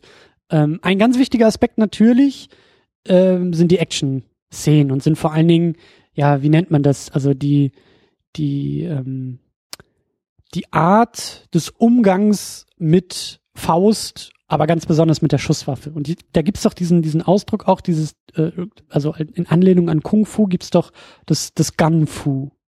Äh, Inszenierung, Stil, Action, Dingsbums. Mir fehlt gerade das Wort, was da hinterherkommt. Äh, ich ich glaube, die, ich bin gerade am überlegen, ich glaube, die bezeichnen es sogar so im, äh, im Audiokommentar als Gangfu. Ja, ich, ich meine auch, dass das so ein, so ein eigener Begriff ist. Also ich habe den, ähm, also ich habe jetzt nicht so sehr die Ahnung von diesem ganzen ähm, äh, chinesischen Kino, was das natürlich sehr, sehr, sehr stark gemacht hat. John Woo und seine Filme, da ist Tamino, äh, äh, kennt das heißt, aus. Das ist Heroic Bloodshed. Genau, genau. Ich glaube, da kommt es doch sehr stark zum Einsatz. Aber was ich eher kenne, ist dann, ähm, wie hieß er denn noch? War das nicht Equilibrium mit Christian Bale? Oh, Gun Cutter. ist das schon wieder was anderes? Nein, nein, nein, das ist Gun, Gun Cutter ist, äh, ist, äh, ist das bei Equilibrium. Genau, genau, aber das ist doch auch sozusagen die Idee, die Waffe, also die Schusswaffe eher als Nahkampfwaffe oder eher als Verlängerung der Faust schon fast anzusehen. Also das ist halt eben nicht dieses klassische, wir stehen jetzt hier irgendwie 20 Meter auseinander und ballern jetzt so Matrix-mäßig einfach viel und in Zeitlupe aufeinander, sondern es ist wirklich das, es ist, es ist, es ist der gezielt, das gezielte Vorgehen, das gezielte Schießen und was hier eben so krass ist, das gezielte Schießen aus kurzer Distanz. Also in Momenten, wo andere irgendwie, andere Actionhelden schon fünfmal ihre Waffe heroisch weggeworfen hätten, um sich den Faustkampf zu liefern mit dem Schergen XYZ Nummer 3000, ist es halt so, dass John Wick wirklich aus kurzer Distanz ähm, wenige Zentimeter vor dem Gesicht des Gegners einfach drei Kopfschüsse reinsetzt und am liebsten noch einen vierten, wenn der Typ am Boden liegt, um wirklich ganz sicher zu gehen. Das ist halt so dieses, dieses kaltblütige und auch dieses effektive, was John Wick ähm, und eben seine sein Vorgehen in der Action, seine Bewegung in der Action und sein Umgang mit Waffen ausmacht. Genau. Also bei Equilibrium ist es ja schon eher so, dass, dass sie das fast, dass es fast eine eigene Kampfsportart ist, mit der sie diese, die, die, die, diese Action-Szenen betreiben. Äh, ich war auch damals, war ich ein ganz großer Fan von dem Film. Ich habe den schon ewig nicht mehr gesehen, aber ich glaube, mittlerweile finde ich den, glaube ich, nicht mehr so gut. Äh, und, und hier ist es schon eher so, ja, weil man einfach so nah dran ist, wird's eher zum Blocken benutzt. Also wir, wir, wir schießen uns gegenseitig auf nächster Nähe, aber sobald eine, jemand, ein Bad Guy, mhm. eine Pistole direkt auf Keanu Reeves richtet, ist es eher zum, hey, weg damit, ich will nicht erschossen werden. Aber es hat trotzdem eine unglaubliche Energie. Ja. Diese Action-Szenen. Eine unglaubliche Energie. Erstmal, du hast mit Keanu Reeves jemanden, der mehrmals für mehrere Filme einen wirklich und Matrix und die, die Fortsetzung stehen da meistens heraus, eine ganz fantastische Ausbildung in Bezug auf äh, Kampftraining hat. Ja. Das hat er, der hat und und und äh, Ken Reeves ist jemand, der das ähm, beibehalten hat, der immer wieder äh, trainiert, der immer wieder Filme macht in dem Genre. Nicht zuletzt, wie gesagt, sein Regie-Debüt Man of Tai Chi äh, wo er sich wirklich nur Kampfsport widmet und auch so, so schöner B-Movie-Art, äh, auch ein sehr schöner Film, falls äh, äh, John Wick einem gefällt und dass er einfach mal so einen ähnlichen Film mit, ja, einfach einen klassischen Kung-Fu-Film sehen will äh, aus Amerika, der wirklich gut ist. Äh, Man of Tai Chi ist wirklich nicht schlecht. Ähm, und ja, einfach der, der solche Moves äh, machen kann. Weil das ist ja immer so das, das altbekannte Leid, das altbekannte Problem. Hollywood-Schauspieler hm. Können nicht kämpfen.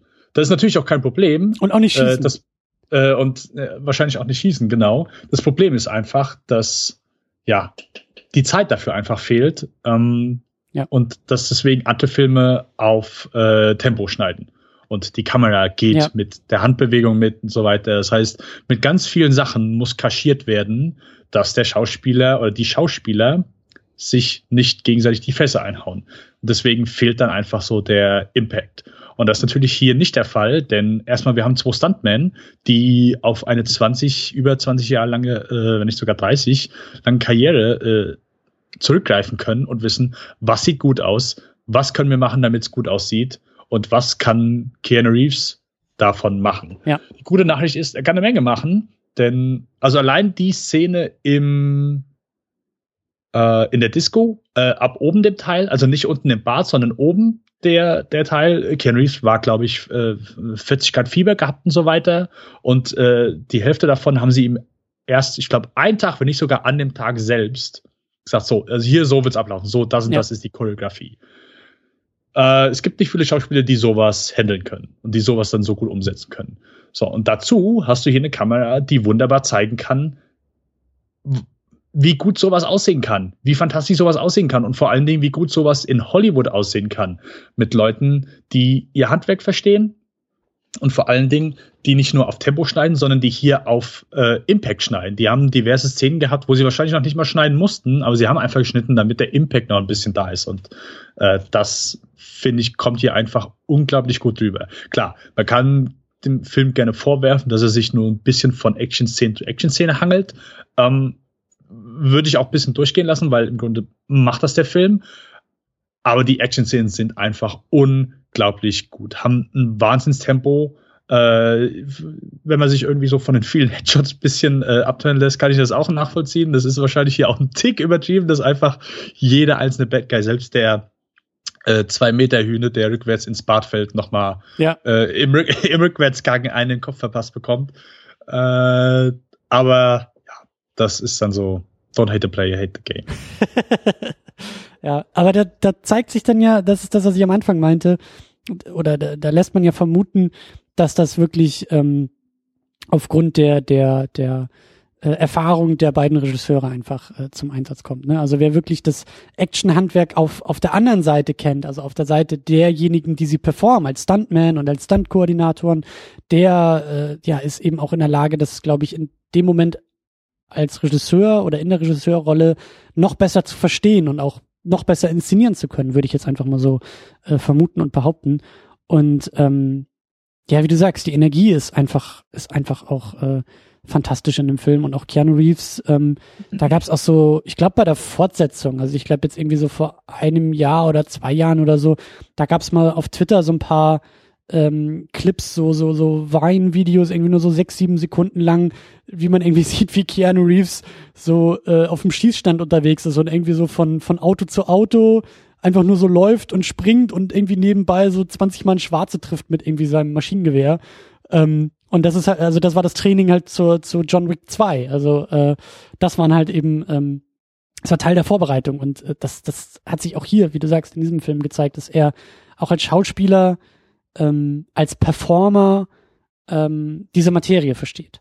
Als, als ja. also das die Kampfkunst und eben die Bewegungen in diesen Abläufen in der Kampfkunst und eben damit auch der Einsatz der Waffen in diesem in diesem Kontext. So, das ist ich meine, es, es ist schwer natürlich zu zeigen, hey, der kann akkurat schießen im Film, weil äh, im Film kann jeder akkurat schießen. Das, mhm. das ist nicht so das Problem. Aber es sind dann eher die kleinen Sachen wie schnell kann ich eine Waffe nachladen und ja. wie schnell kann ich sowas ohne Schnitt machen, dass ich fünfmal schneide. Oh, bam, er holt die irgendwo da. So, innerhalb einer Action-Szene, oh, bam, Waffe ist leer, schnell nachladen, bam, und gerade weiterschießen. Ja. Und das finde ich sehr äh, imposant. Also äh. es ist ja bei Heat, wo Val Kilmer das Magazin von, ich glaube, der M16 ist es, auf der Straße in dieser riesen Straßenschlacht äh, nachlädt. Der hat das so schnell geschafft, der hat so ein Bombentraining gehabt, äh, also ich meine, Michael Mann-Film, da kriegst du halt Bombentraining. äh, die zeigen das Soldaten, die neu sind und die sagen denen, das hier ist ein Hollywood-Schauspieler. Wenn ihr das nicht so schnell schafft wie der, und das ist verdammt schnell, ja. dann kommt ihr hier nicht weiter. Ja. Und äh, das, das finde das finde ich schön. Und das sind dann so ja die kleinen Sachen, die sagen, okay, hey, ich kann nicht zeigen, wie gut jemand schießen kann, aber ich kann zeigen, wie schnell er nachladen kann. Ja. Und vor allen Dingen kann ich das in einer Einstellung zeigen. Vor allen Dingen, bevor er jemanden exekutiert hat, noch äh, um ihn rumgesprungen ist und so weiter. Das ist auch so, die, weißt du, dieses, dass er auf die Leute draufspringt so und nochmal mit denen rumrollt, jemand anderen erschießt, dann den erschießt. Äh, am Anfang im Haus, wo er diese, die Einstellung, wo, wo an diesem Regal, wo er springt auf den Typen, ballert ihn nieder, fällt mit ihm runter durch, durch das Regal durch, erschießt den und dann nochmal beim äh, Headshot für den Kerl, den, auf den er gerade aufgesprungen ist. Ja. Das ist halt einfach, ja. Stil. Ja, Stil, ja. ja. Stil, Stil hat besser. Cool, natürlich. Cool, cool ist cool. es auch auf, auf so einer, auf so einer, man mag es eigentlich gar nicht zugeben, aber natürlich ist es cool. Und es ist halt ja, auch sehr, ja. sehr unterhaltsam. Also klar, äh, eigentlich müsste man jetzt nochmal verantwortungsvoll einen Riesendiskurs aufmachen über Gewalt im Film und so weiter und so fort, aber äh, uh. das machen wir an anderer Stelle, in anderem Kontext Bitte. mal, ähm, weil hier begnügen wir uns damit zu sagen, natürlich ist das sehr, sehr cool. Ähm, und wie du auch so schön sagst, das ist eine eigene Welt, das ist eine Fabel, das ist so durchstilisiert, das hat mit Realität auch nichts mehr zu tun. Und das äh, ja, dadurch, da, also ich weiß nicht, es gibt bestimmt auch andere Filme, die einfach äh, Gewalt oder bei denen die Gewalt durch eine sehr, sehr problematische Ideologie noch schwingt oder getragen wird oder oder äh, dadurch vielleicht eher so ein so ein äh, Unterton irgendwie bekommt. Aber hier ist es halt wirklich, das ist halt, das ist eigentlich so, ja, es ist innocent fun, würde ich schon fast sagen. Also äh, das das ist einfach, ja, das ist cool, das macht Spaß. Ähm, und natürlich, das ist auch nichts irgendwie für für Kinder, sondern da muss man schon wirklich wissen, was man auch gerade sieht. Ähm, was ich auch noch betonen wollte, ähm, ich meine, das gehört zu haben hier bei dem Film, aber es ist mir in einem Moment aufgefallen, also es wird auch sehr stark darauf geachtet, wie die Kugeln und wie die Waffen eingesetzt werden. Also es passiert eben auch, es ist banal, aber es passiert eben auch, dass John Wick nachladen muss und auch manchmal in den Momenten, in denen es gerade keinen Sinn oder oder nicht Sinn macht schon, aber es unvorteilhaft für ihn ist, aber ich glaube schon, ich meine, dass sie die, die, die Größe der Magazine auch bedacht haben. Und nicht wie in anderen Actionfilmen, wo du irgendwie manchmal siehst, wie die Leute 30 Kugeln aus irgendwie einer Waffe aus einem Magazin irgendwie rausballern äh, und äh, 50 Mal zwischendurch geschnitten wird und du sagst, muss der Typ nicht bald mal nachladen? So, John Wick muss auch nachladen. John Wick kriegt auch seine Narben und seine Wunden und sowas alles, aber trotz dieser ganzen Superhelden-Fähigkeit äh, schon fast, die er da hat im Umsatz, äh, im, im Einsatz mit den Waffen, im Umgang mit den Waffen. Ähm, er muss halt auch so banale Dinge tun wie nachladen. Und äh, das gefällt mir auch sehr, sehr gut, dass das so mit, mit bedacht wurde. Ich glaube, es ist in Hard Target gegen Ende. Ich glaube, schon Claude Van Damme hat eine Waffe, die, ich glaube, maximal 12, 13 Schuss hat und ich glaube mindestens 26, 27 ja, Mal. Ja. Fast innerhalb von einer Einstellung äh, haut er da Kugeln aus, was, äh, ja. Äh, nee, klar, das, äh, das ist auch nochmal so schön, weil er einfach so viel Kugeln raus hat in halt so kurzer Zeit. Ich meine, äh, drei, vier in die Brust, einen in den Kopf, da, nach, wenn du am dritten, am dritten Bad Guy dann dich vergehst, da muss man dann einfach nachladen. Und das sorgt ja zusätzlich nochmal für Dynamik. Okay. Ja. Dass, dass die, dass die wirklich auch, äh, gut, ich habe es nicht mitgezählt, äh, ob es immer die, die gleiche Anzahl an Kugeln ist, wo nachher nachlädt. Aber dass das zusätzlich so ein äh, Effekt ist. Hey, äh, wie oft, dass er nicht nur einmal nachlädt, sondern es ist wirklich sehr oft passiert, dass er nachlädt. Und das, ja, zusätzlich nochmal so, ist ein kleines Element, aber es sorgt einfach für mehr Dynamik in den Action-Szenen. Ja, absolut, absolut. Ähm, ja, man hört schon, wir sind, wir sind begeistert und wir kommen ins Schwärmen und ähm, uns hat der Film sehr, sehr gut gefallen. Ähm, das ist, glaube ich, kein, kein, keine, keine wagemütige oder keine, keine, keine allzu große Behauptung, sondern es ist äh, tatsächlich so.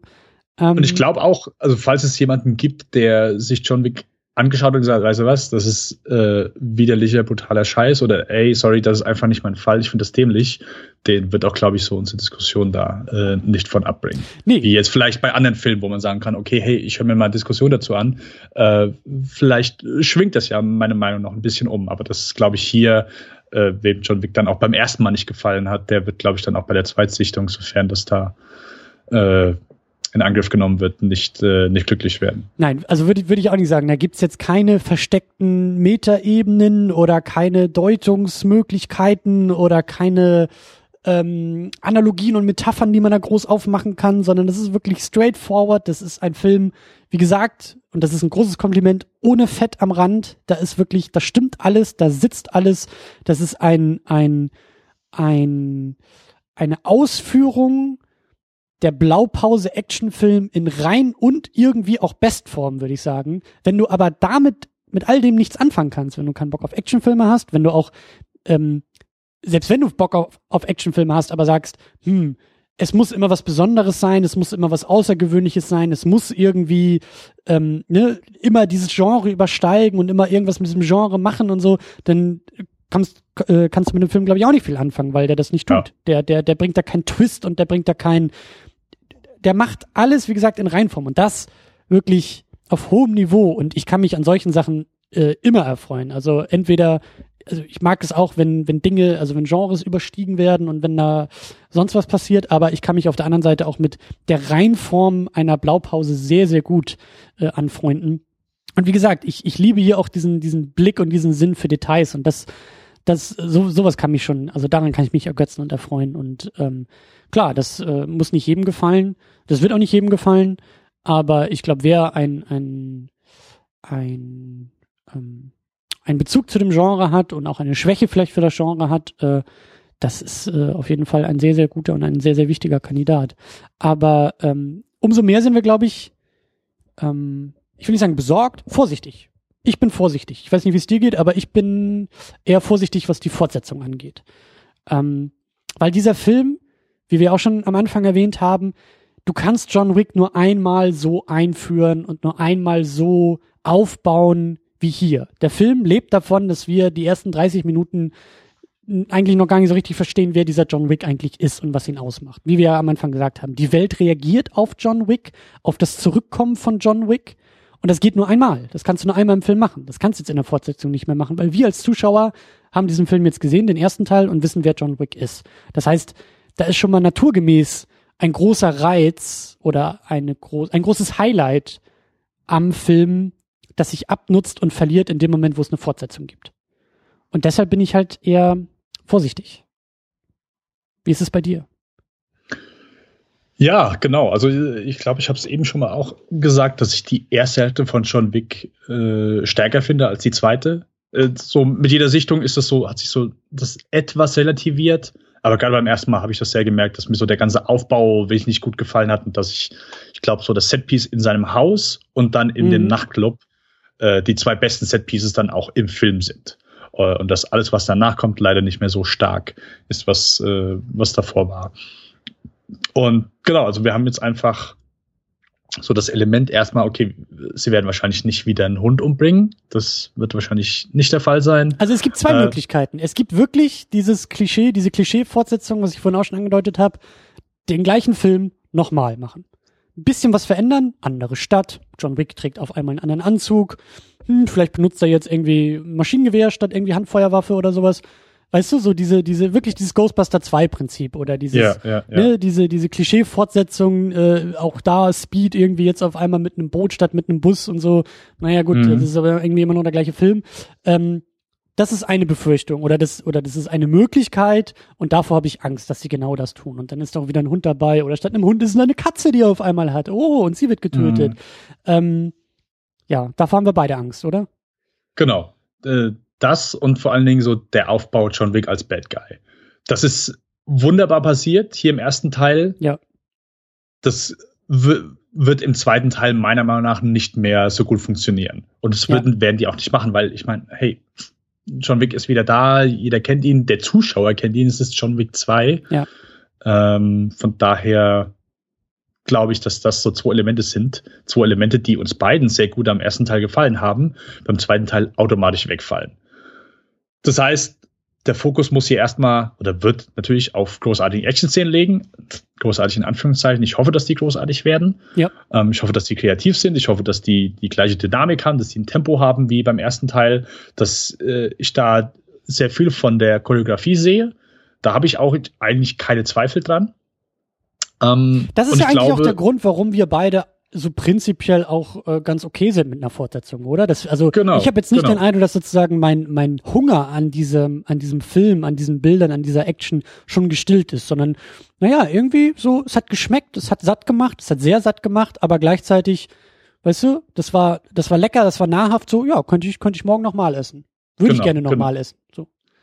So, und, und wo, wo ich hoffe, dass einfach der Film sich äh, dann ein bisschen mehr darauf fokussiert, ist dann vielleicht diese, ja, diese Unterwelt, diese, diese, diese äh, Welt, in der diese ja. Auftragskiller äh, agieren. Und ich glaube, das wäre dann auch so die smarte Idee, das zu tun, denn ich glaube, da ist eine Menge Potenzial drin und vor allen Dingen eine Menge Potenzial für, ich sag mal, Actionfilm-Konflikt, für Actionfilm-Konflikte. Ja. So, äh, dass man sich da dann bedient. Und ich hoffe mal, dass äh, ich habe keine Ahnung vom zweiten Teil bisher. Ich habe auch den Trailer da bisher vermieden, weil ein, ein Film, der wirklich dann wahrscheinlich sehr viel von seinen Actionfilmen zehren wird, da möchte ich möglichst wenig Mhm. von sehen. Und ich weiß, dass ich den sehen werde, deswegen habe ich mich da, habe ich da keinen Trailer zu gesehen.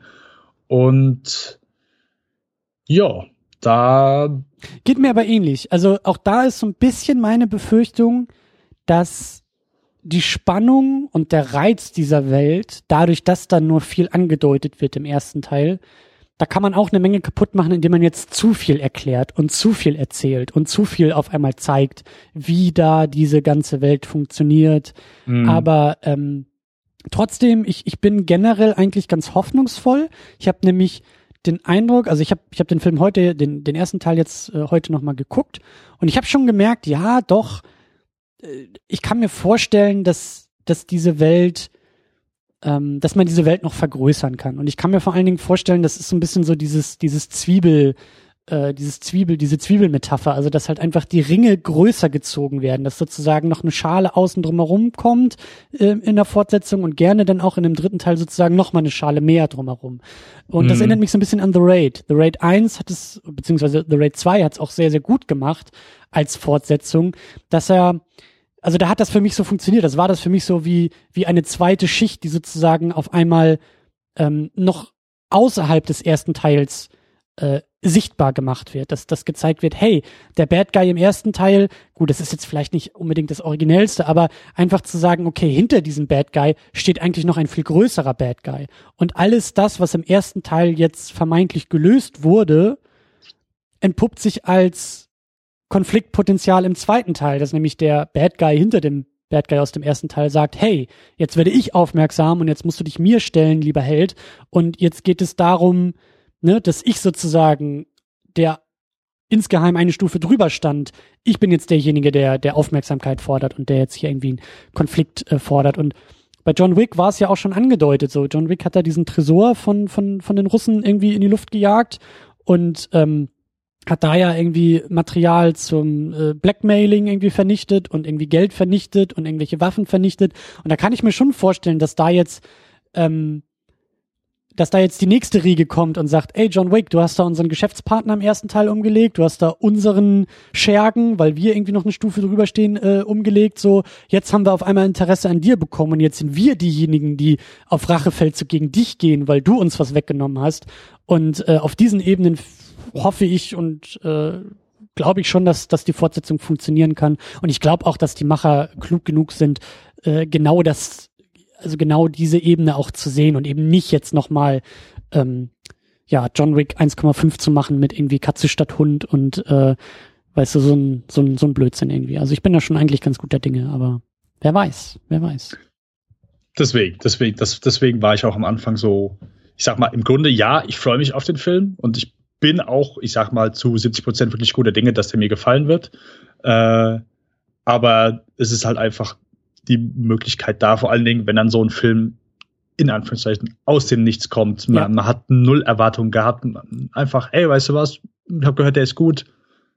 Lass mal gucken und ja, bist einfach umgehauen. Es ist was anderes, wenn du da jetzt äh, seit drei Jahren, äh, oder sagen wir seit zwei, ich glaube vor zwei Jahren wurde die Fortsetzung angekündigt, Mhm. darauf wartest, ähm, ist immer noch mal was anderes. Ich will immer gerne mal so einen Podcast äh, über Erwartungen machen Mhm. äh, also in Bezug auf Filme natürlich, und wie sehr solche Filme da mh, quasi einem, wie sehr Erwartungen, die eigene Erwartung einen Ja. so durch einen Stich durch die Rechnung machen können und zumindest äh, das Filmvergnügen trüben können und vor allen Dingen den Film in einem ganz anderen Licht erscheinen für einen persönlich, als er es für andere tut. Und deswegen bin ich auch jemand, der ganz sehr, sehr, sehr, sehr stark äh, oder mir ist es zumindest sehr, sehr wichtig, einen Film nochmal zu sehen. Mhm. Äh, mhm. unbedingt ein zweites Mal zu sehen. Also ich finde es immer, je nachdem dann mit manchen Leuten, die dann eine ganz starke Meinung haben zu einem Film, aber den nur einmal gesehen zu haben, da frage ich halt immer nach, wie sieht's mit den Erwartungen vorher aus? Hast du dich darauf mhm. gefreut? Wusstest ja. du davon und so weiter? Ähm, und das ist eine Sache, die, die finde, also die kehren andere Leute gerne unter den Tisch, aber ich finde die immer sehr wichtig. Und äh, das war bei mir damals das war bei mir damals bei Interstellar so. Da haben wir auch gleich mhm. nach der ersten Sichtung eine Episode zugemacht und ich habe irgendwie ein ein hard Sci-Fi-Film erwartet und war über dieses ganze Familiending eher so ein bisschen irritiert und habe da auch die Nase gerümpft wie ganz viele andere. Habe den Film zweites Mal gesehen und habe ihn dann als Familiengeschichte gesehen, der so ein bisschen Science Fiction zwar auch verhandelt und auch sehr realistisch und Neil deGrasse Tyson war sehr glücklich mit dem Film, aber weißt du, das war für mich dann auf einmal nur der Nebenschauplatz und der Hauptschauplatz war diese Familiengeschichte. Und dann ist das Licht angegangen bei mir und dann habe ich erst geschnallt, wow, auf der Ebene funktioniert der Film für mich viel, viel besser. Und äh, da gibt's auch keine Widersprüche, weißt du, so, dass viele dann, so wie ich bei der Erstsichtung irgendwie gesagt haben, ja, das passt ja gar nicht zusammen und das gehört gar nicht zusammen, Science Fiction oder Familiengeschichte, entscheide dich für eins. Weißt du, da hat mir die Wiederholungssichtung echt diesen Film besser gemacht. Und mhm. ähm, wie du sagst, das sind dann auch Erwartungen. Ne? Manchmal lässt man sich da auf einem Trailer verleiten oder oder baut sich da selber so Erwartungen zusammen und ähm, ist dann manchmal irritiert, was das konkrete Ergebnis dann überhaupt irgendwie ist und ausmacht und so. Äh, auf jeden Fall. Klar, und jeder kennt das ja auch irgendwie, ne? Auch, auch Filme werden einem irgendwie tausendmal empfohlen und gehypt und äh, dann guckst du den Film und sagst, hm, also mir wurde jetzt irgendwie die Heilung von AIDS und Krebs und Herstellung von Gold versprochen mit diesem Film hm. und jetzt ist er nur in der Lage, nur Gold herzustellen. Hm, also, weißt du, so dieses, mir wurde eine 12 von 10 Punkten versprochen und ich habe jetzt yeah. nur eine 10 von 10 Punkten bekommen. Das ist schon eine kleine Enttäuschung irgendwie und damit ist der Film nicht ganz so gut, wie ich dachte. So, ja, aber das ist irgendwie dann trotzdem eine andere Skala. So, das ist irgendwie, das liegt eher an deinen Erwartungen als am Film vielleicht und ja schwieriges oder schönes Thema vor allen Dingen. Also äh, sehr, sehr gerne, mach, mach da unbedingt was dazu. Äh, ich hätte da auch so ein paar Anmerkungen zu einem gewissen Superheldenfilm mit einem gewissen Superman aus dem gewissen Jahr 2013 anzumerken. Aber ähm, das dann nochmal an anderer Stelle. Ich will noch ganz kurz, bevor uns hier wirklich die Zeit, äh, weil sie schon davon rennt, bevor sie uns ganz ausgeht, ähm, zumindest nochmal ansprechen, ähm, dass der Film, also John Wick, haben wir jetzt ja eigentlich schon sehr, sehr gut aufgedröselt und sehr ausführlich besprochen. Äh, für mich aber irgendwie auch ein interessantes Zeichen der Zeit ist. Denn ich habe das Gefühl, dass ähm, und das ist nicht mein Metier. Actionfilm und auch Actionfilme der 80er ist jetzt nicht so mein, mein, mein, ähm, mein Genre oder mein Kontext, in dem ich mich so viel bewege. Aber ich habe das Gefühl, dass John Wick irgendwie ein Erbe sein könnte dieser Filme und dieser Zeit. Und da denke ich jetzt irgendwie an so klassische Schwarzenegger-Filme zum Beispiel. An Kommando oder sowas, ja. Klar, der natürlich irgendwie durch Schwarzenegger und durch all das drumherum irgendwie für mich auch so eine gewisse, ich will nicht sagen ironische Ebene hat, aber den man sehr ironisch auch gucken kann oder den man halt mit dem großen Augenzwinkern und mit sehr viel Spaß gucken kann, der irgendwie auch sehr erheiternd sein kann weiß ich nicht, ob das mit John Wick jetzt zumindest auf dieser Ebene so gut funktioniert. Aber wenn ich so überlege, sozusagen ähm, das Maß aller Dinge in Sachen Action in den 80ern, ähm, wenn ich das weiterdenke und so überlege, okay, in den 90ern hat sich der Actionfilm irgendwie nochmal anders bewegt und entwickelt und wurde auch immer mehr zum Blockbuster. Ähm, da ist für mich dieses, dieser Film so wie John Wick oder eben auch so Sachen wie The Raid, die, die sind für mich eher die Erben der 80er als jetzt irgendwie ein Fast and the Furious oder ein, äh, weiß ich nicht, was gibt's denn noch so für, für, für Großfrench oder Expendables oder sowas, obwohl die natürlich sehr stark an die 80er anknüpfen. Aber irgendwie, ich glaube, bei diesen Großfilmen, bei diesen Großblockbustern, bei diesen großen Actionfilmen, da fehlt mir oftmals das Handwerk. Und ich habe den Eindruck, in den 80ern mhm. war das Handwerk auch sehr, sehr wichtig und das hat die Filme oft angetrieben. Vielleicht auch eben sowas wie Stipp langsam, der einfach handwerklich sehr, sehr sauber gemacht ist. Und vielleicht haben die großen Actionstreifen und die großen Action-Blockbuster eher das Handwerk vernachlässigt. Und da kommen jetzt sozusagen diese kleineren Filme wie John Wick, die kommen da jetzt so hinterher und besinnen sich wieder zurück auf das Handwerk und besinnen sich irgendwie auch auf so eine gewisse, auf so ein gewisses, auf so eine gewisse, ähm, ich will nicht sagen Reglementierung, aber auf so eine gewisse, also die sind beschränkter im Scope, die versuchen gar nicht irgendwie und auch gerade wie, wie die Superhelden, ja, die versuchen jetzt nicht die Welt zu retten oder das Universum zu retten oder halt diese Stakes immer höher zu treiben, sondern die sagen, ey, das ist eine, das ist eine Rachegeschichte um einen Typen, der seine Frau und seinen Hund verloren hat. So, das, das ist eine Prämisse, die auch in den 80ern funktioniert. Ähm, aber wenn jetzt irgendwie die Avengers die ganze Welt retten soll, ist das für mich irgendwie eine Prämisse, die funktioniert in den 80ern nicht. So. Weißt du, was ich meine? Ja, ja. Ähm, also erstmal würde ich äh, äh, kurz äh, darauf eingehen, was du eben gesagt hast. Äh, du hast kurz Kommando erwähnt und würdest das als Peak-Action-Film der 80er sagen.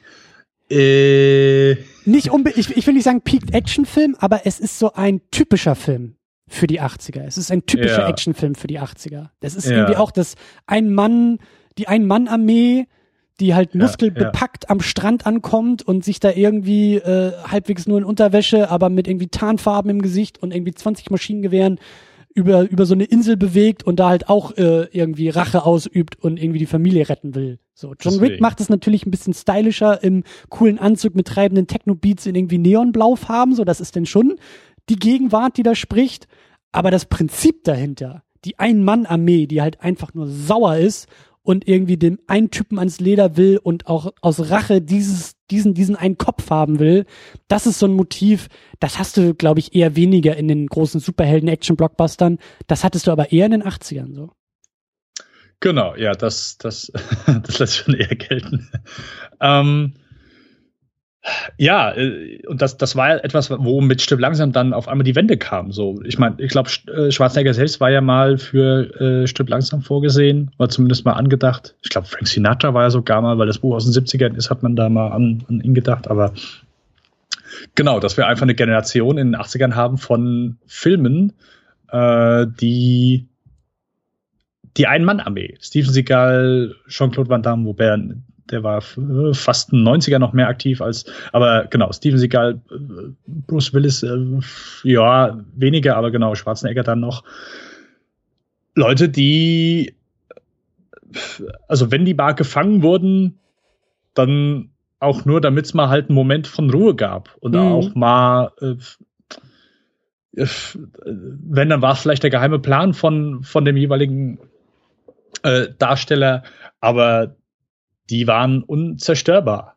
Die waren, da war kein, keinerlei Dramatik. Ich, äh, ich glaube, bei Lone Wolf McQuaid war das.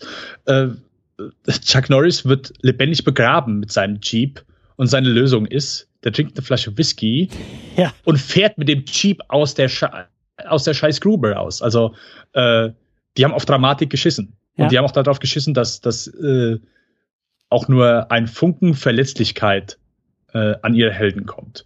Und genau, John Wick ist dann wahrscheinlich so das moderne Zwischending, mhm. der äh, wir, wir haben eine moderne Inszenierung, aber wir haben trotzdem diese alten die, Werte irgendwie. Wir haben die alten Werte wie äh, Handwerk, wie äh, es klingt vielleicht jetzt komisch, aber äh, Gewalt. In den letzten Jahren ja. sehr viele äh, Filme, da ist keine Gewalt mehr. Also wir haben immer noch Leute, die erschossen werden, aber wir haben kein Blut mehr, weil das dürfen wir natürlich nicht sehen. Damit wir den Kindern auch schön beibringen können, dass wenn Leute erschossen werden, dass dann kein Blut spritzt. Das, ja. das, äh, das ist ja wichtig.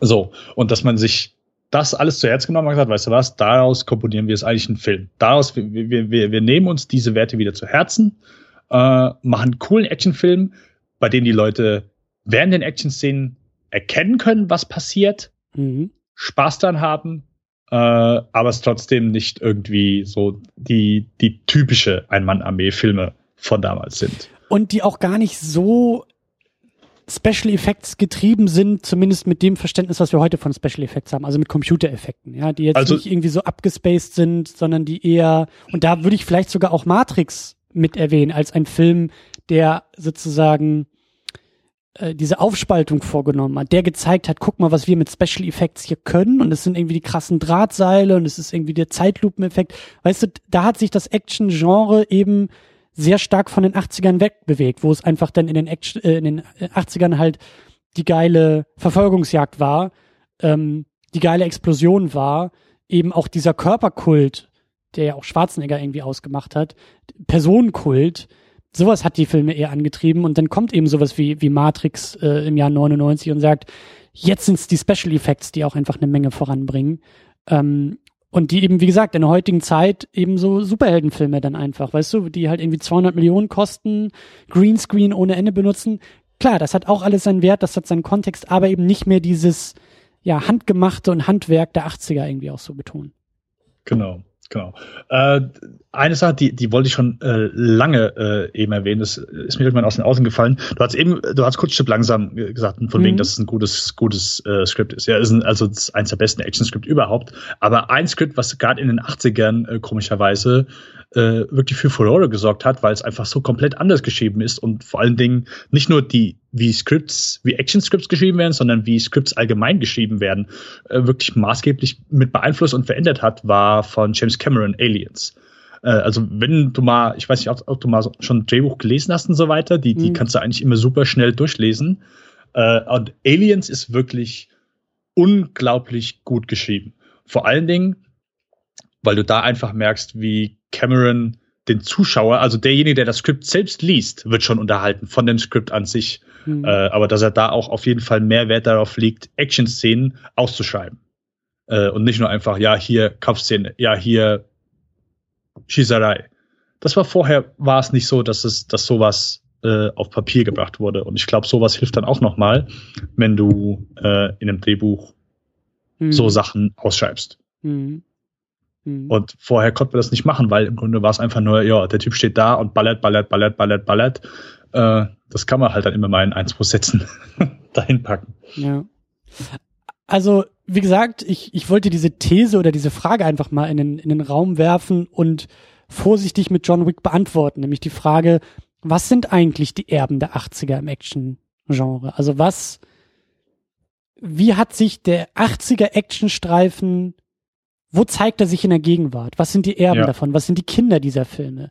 Ähm, weil meine Vermutung ist, die sehen wir, die finden wir nicht in einem großen, effektgetriebenen Blockbuster-Bereich. Äh, ja. Mit gewissen Einschränkungen vielleicht dann aber eher auf anderer Ebene wieder tatsächlich Fast and the Furious, weil die einfach so herrlich bekloppt sind oder mhm. so herrlich, ähm, das ist nicht negativ, aber so herrlich dünn und flach sind, wie manche Filme in den 80ern und auch da fällt mir irgendwie Kommando ein. Also wenn Schwarzenegger da als muskelbepackter Holzfäller in den Bergen unterwegs ist und da irgendwie mit seiner Tochter Eis essen geht und Rehe sieht, dann ist das für mich irgendwie, also das ist für mich eine, eine, eine gewisse Vorlage für Vin Diesel, der im neuen Fast and the Furious von Familie irgendwie schwafelt und im Trailer irgendwie seine Familie betrügt, nämlich seine, seine Kumpan, mit denen er da irgendwie Autorennen fährt und irgendwie Autos klaut. So, das ist halt für mich sozusagen diese, diese, dieses dünne, dieses, dieses, ich weiß nicht, ob die das wirklich mit Augenzwinkern machen, aber was ich so mit einem Augenzwinkern verstehe, also diese, ja, dünne Dramaturgie irgendwie, die halt auch ihren Wert hat und auch Spaß macht. Und da sehe ich sozusagen, das, das ist für mich das Erbe aus den 80ern. Aber in dem Moment, wo die Action dann losgeht und da irgendwie mit, mit einem Auto durch drei Türme in Dubai irgendwie gerast wird und das Ganze irgendwie auch teilweise für Greenscreen passiert, das ist für mich auf dieser Action-Ebene dann eher wieder was anderes. Das ist eher das, das Wegentwickeln von den 80ern und wie gesagt, so John Wick ist für mich gerade in den Action-Momenten das Weiterentwickeln der Werte aus den, der, der, der Action-Werte aus den 80ern. Aber die Frage bleibt trotzdem noch da. Also würde mich auch interessieren, ähm, auch natürlich, was, was, was du weiterhin denkst, so, da können wir auch gerne noch, noch äh, in den Kommentaren uns weiter Gedanken machen, aber natürlich auch, was die Leute da draußen denken, äh, die mit Sicherheit auch sehr, sehr viele Actionfilme gucken und auch Interesse am Actionfilm haben. Wo findet ihr vielleicht heute das, ähm, was ihr in den Filmen der 80ern findet? Oder sagt ihr, nee, das ist genau einer der Gründe, warum ich heute einfach keine Actionfilme mehr gucke, sondern äh, im, ins DVD-Regal greife und mir dann tatsächlich so einen Schwarzenegger wieder, wieder rausziehe, weil das vielleicht heutzutage eher fehlt. Genau. Also ich, du hast eben The Raid schon kurz erwähnt. The Raid äh, mochte ich sehr. Ich bin eine der wenigen, ich mag The Raid 2 gar nicht. Äh, mhm. Ich finde nicht gut. Ähm, ansonsten ist, glaube ich, genau, wir finden das nicht im, im Kino, sondern mehr so in der äh, Direct-to-Video oder Direct-to-DVD oder äh, was, was quasi dann direkt auf Amazon Video landet oder direkt bei Netflix mhm. landet oder direkt bei iTunes landet. Ähm, die Undisputed-Filme, also hier von äh, Isaac Florentin heißt der, glaube ich, die sind, äh, die sind so ziemlich gut. Äh, einfach alles, was mit, äh, ach Gott, wie heißt der? Äh, der Boyka spielt. Scott Atkins, der ist ja so momentan so der Actionstar überhaupt, aber halt nicht auf der großen Leinwand, sondern eher auf der, auf der kleinen Leinwand. Der hat bei Doctor Strange hat er einen Bad Guy gespielt, äh, kam aber noch nicht mal wirklich da zum Kämpfen. Also nur so ein bisschen und, und ziemlich schnell verheizt, fand ich sehr schade. Und das ist äh, ja vielleicht so, so ein Zeichen der Zeit, dass wir die, diese ganzen Filme das momentan, ich meine, wir leben, du weißt das besser als jeder andere, oder zumindest du äh, diskutierst da mehr als jeder andere drüber, äh, Superhelden. Also ja, ja. Da, ich glaube, innerhalb der Filme selbst findet man wenig, also quasi die Blockbuster von heute, da ist wenig dran zu erkennen, was vielleicht in den 80ern populär war äh, Iron Man 3, Shane Black hat sich da vielleicht noch ein bisschen bedient und so ein paar Sachen aufs Korn genommen, so die, die Pferde-Zopf-Bad Guys, die, äh, die schwarze Anzüge tragen. Da, das sind, denke ich, noch so ein, zwei Sachen, wo man sagen kann, okay, gut, das, das ist eine Sache von früher. Aber sonst äh, ist da wenig, wenig drin. Und ja, und da fehlt natürlich dann auch so das, das Handwerk. The Raid war ja so erfrischend, weil ja. wann hat ja. man sowas das letzte Mal gesehen? Ja. Also äh, vor allen Dingen in, in einem, im Kino das siehst du heutzutage nicht. So die, die einzigen Filme, wo ich sagen kann, da war handgemachte, gute Action drin, was ich in den letzten Jahren im Kino gesehen habe. Äh, John Wick, klar. Äh, Mission Impossible, gerade Teil 4 und 5 sind da wirklich hervorzuheben. Das ist eine großartige Reihe, die äh, mit jedem Teil wirklich ordentliche Action abliefert. Ja. Ähm, und dann wird's auch schon eng. Fast and Furious sind ein paar, denke ich, spaßige Set-Pieces, aber da ist dann, denke ich, auch ein bisschen mehr CGI dabei, als, als ja. dass man irgendwie da von Hand wegreden kann. Ähm, wobei da auch, also ich glaube, wir hatten ja beim fünften geredet, da die Verfolgungsjagd in den Bergen ist schon, ist schon ordentlich und ja, ja, es ist einfach, es ist so eine verdrehte Welt, dass, dass das, was quasi früher dann im, im Kino gelandet ist, landet heute in den Videotheken, in den nicht vorhandenen Videotheken, in den digitalen Videotheken. ja, und das ist ja dann Stimmt. eigentlich auch schon, da bist du auch schon wieder gleich so beim, beim Thema Hollywood als Business. Ne? Ich meine, so ein Film, also John Wick mit 20 Millionen Budget, mhm. könnte man auch schon fast als, in Anführungszeichen, Indie- oder Low-Budget-Film bezeichnen. Ne? Weil äh, das wir muss dieses, man. Wir, wir das haben dieses. Phänomen, dass irgendwie zwischen äh, 5 Millionen Produktionskosten und irgendwie 250 Millionen, dazwischen gibt's so gut wie gar nichts mehr. Und wie du sagst, das, was da früher vorhanden war, ähm, an Scope und, und Produktionsbudget, das findet sich dann tatsächlich oft in Serienform oder straight to DVD oder VOD, äh, was auch immer da jetzt irgendwie der technische äh, äh, Auslieferkanal ist. Aber ja, es kommt einfach nicht mehr so sehr auf die auf die wirklich große Leinwand, weil da sind es dann wirklich die, ich meine, The Raid in, äh, wo haben sie es gedreht in Indonesien oder so, der hat ja auch wirklich im Vergleich zu Hollywood äh, Abel und ein Ei gekostet. Ähm, das sind dann eher so die Umwege, die gegangen werden. Ne? Dass dann tatsächlich so im, im kleineren Rahmen viel gemacht und versucht wird, aber so dieser Mittelbau, der, der existiert einfach nicht mehr. Oder der entwickelt sich woanders hin, aber tja. Wir müssen langsam zum Ende kommen. Ähm, ja, Zeit rennt ein bisschen hier, aber ähm, mir war wichtig, diesen Gedanken zumindest nochmal loszuwerden. Also wir können ihn jetzt hier wirklich nicht erschöpfend ausdiskutieren. Vielleicht haben wir da nochmal äh, bei einem anderen Film äh, Gelegenheit dazu oder ihr greift das äh, drüben im Lichtspielcast auf, wenn ihr die Fortsetzung besprecht. So, vielleicht ist das ja ein schöner Gedanke, der da irgendwie, den, den du irgendwie mittragen kannst.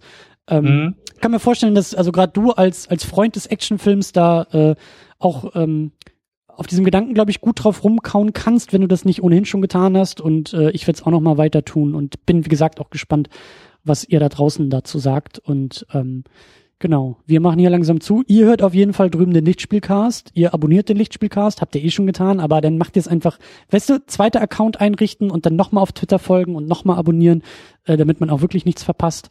Und ähm, da hört ihr dann einfach mal rein, was äh, John Wick Teil 2 angeht. Und ja, uns findet ihr im Netz unter secondunit-podcast.de und da findet ihr auch alle relevanten Links zu zum Lichtspielcast und zu unseren ganzen Social Media Kanälen und äh, bis dahin, äh, ja, bis zum nächsten Mal. Ciao. Tschüss.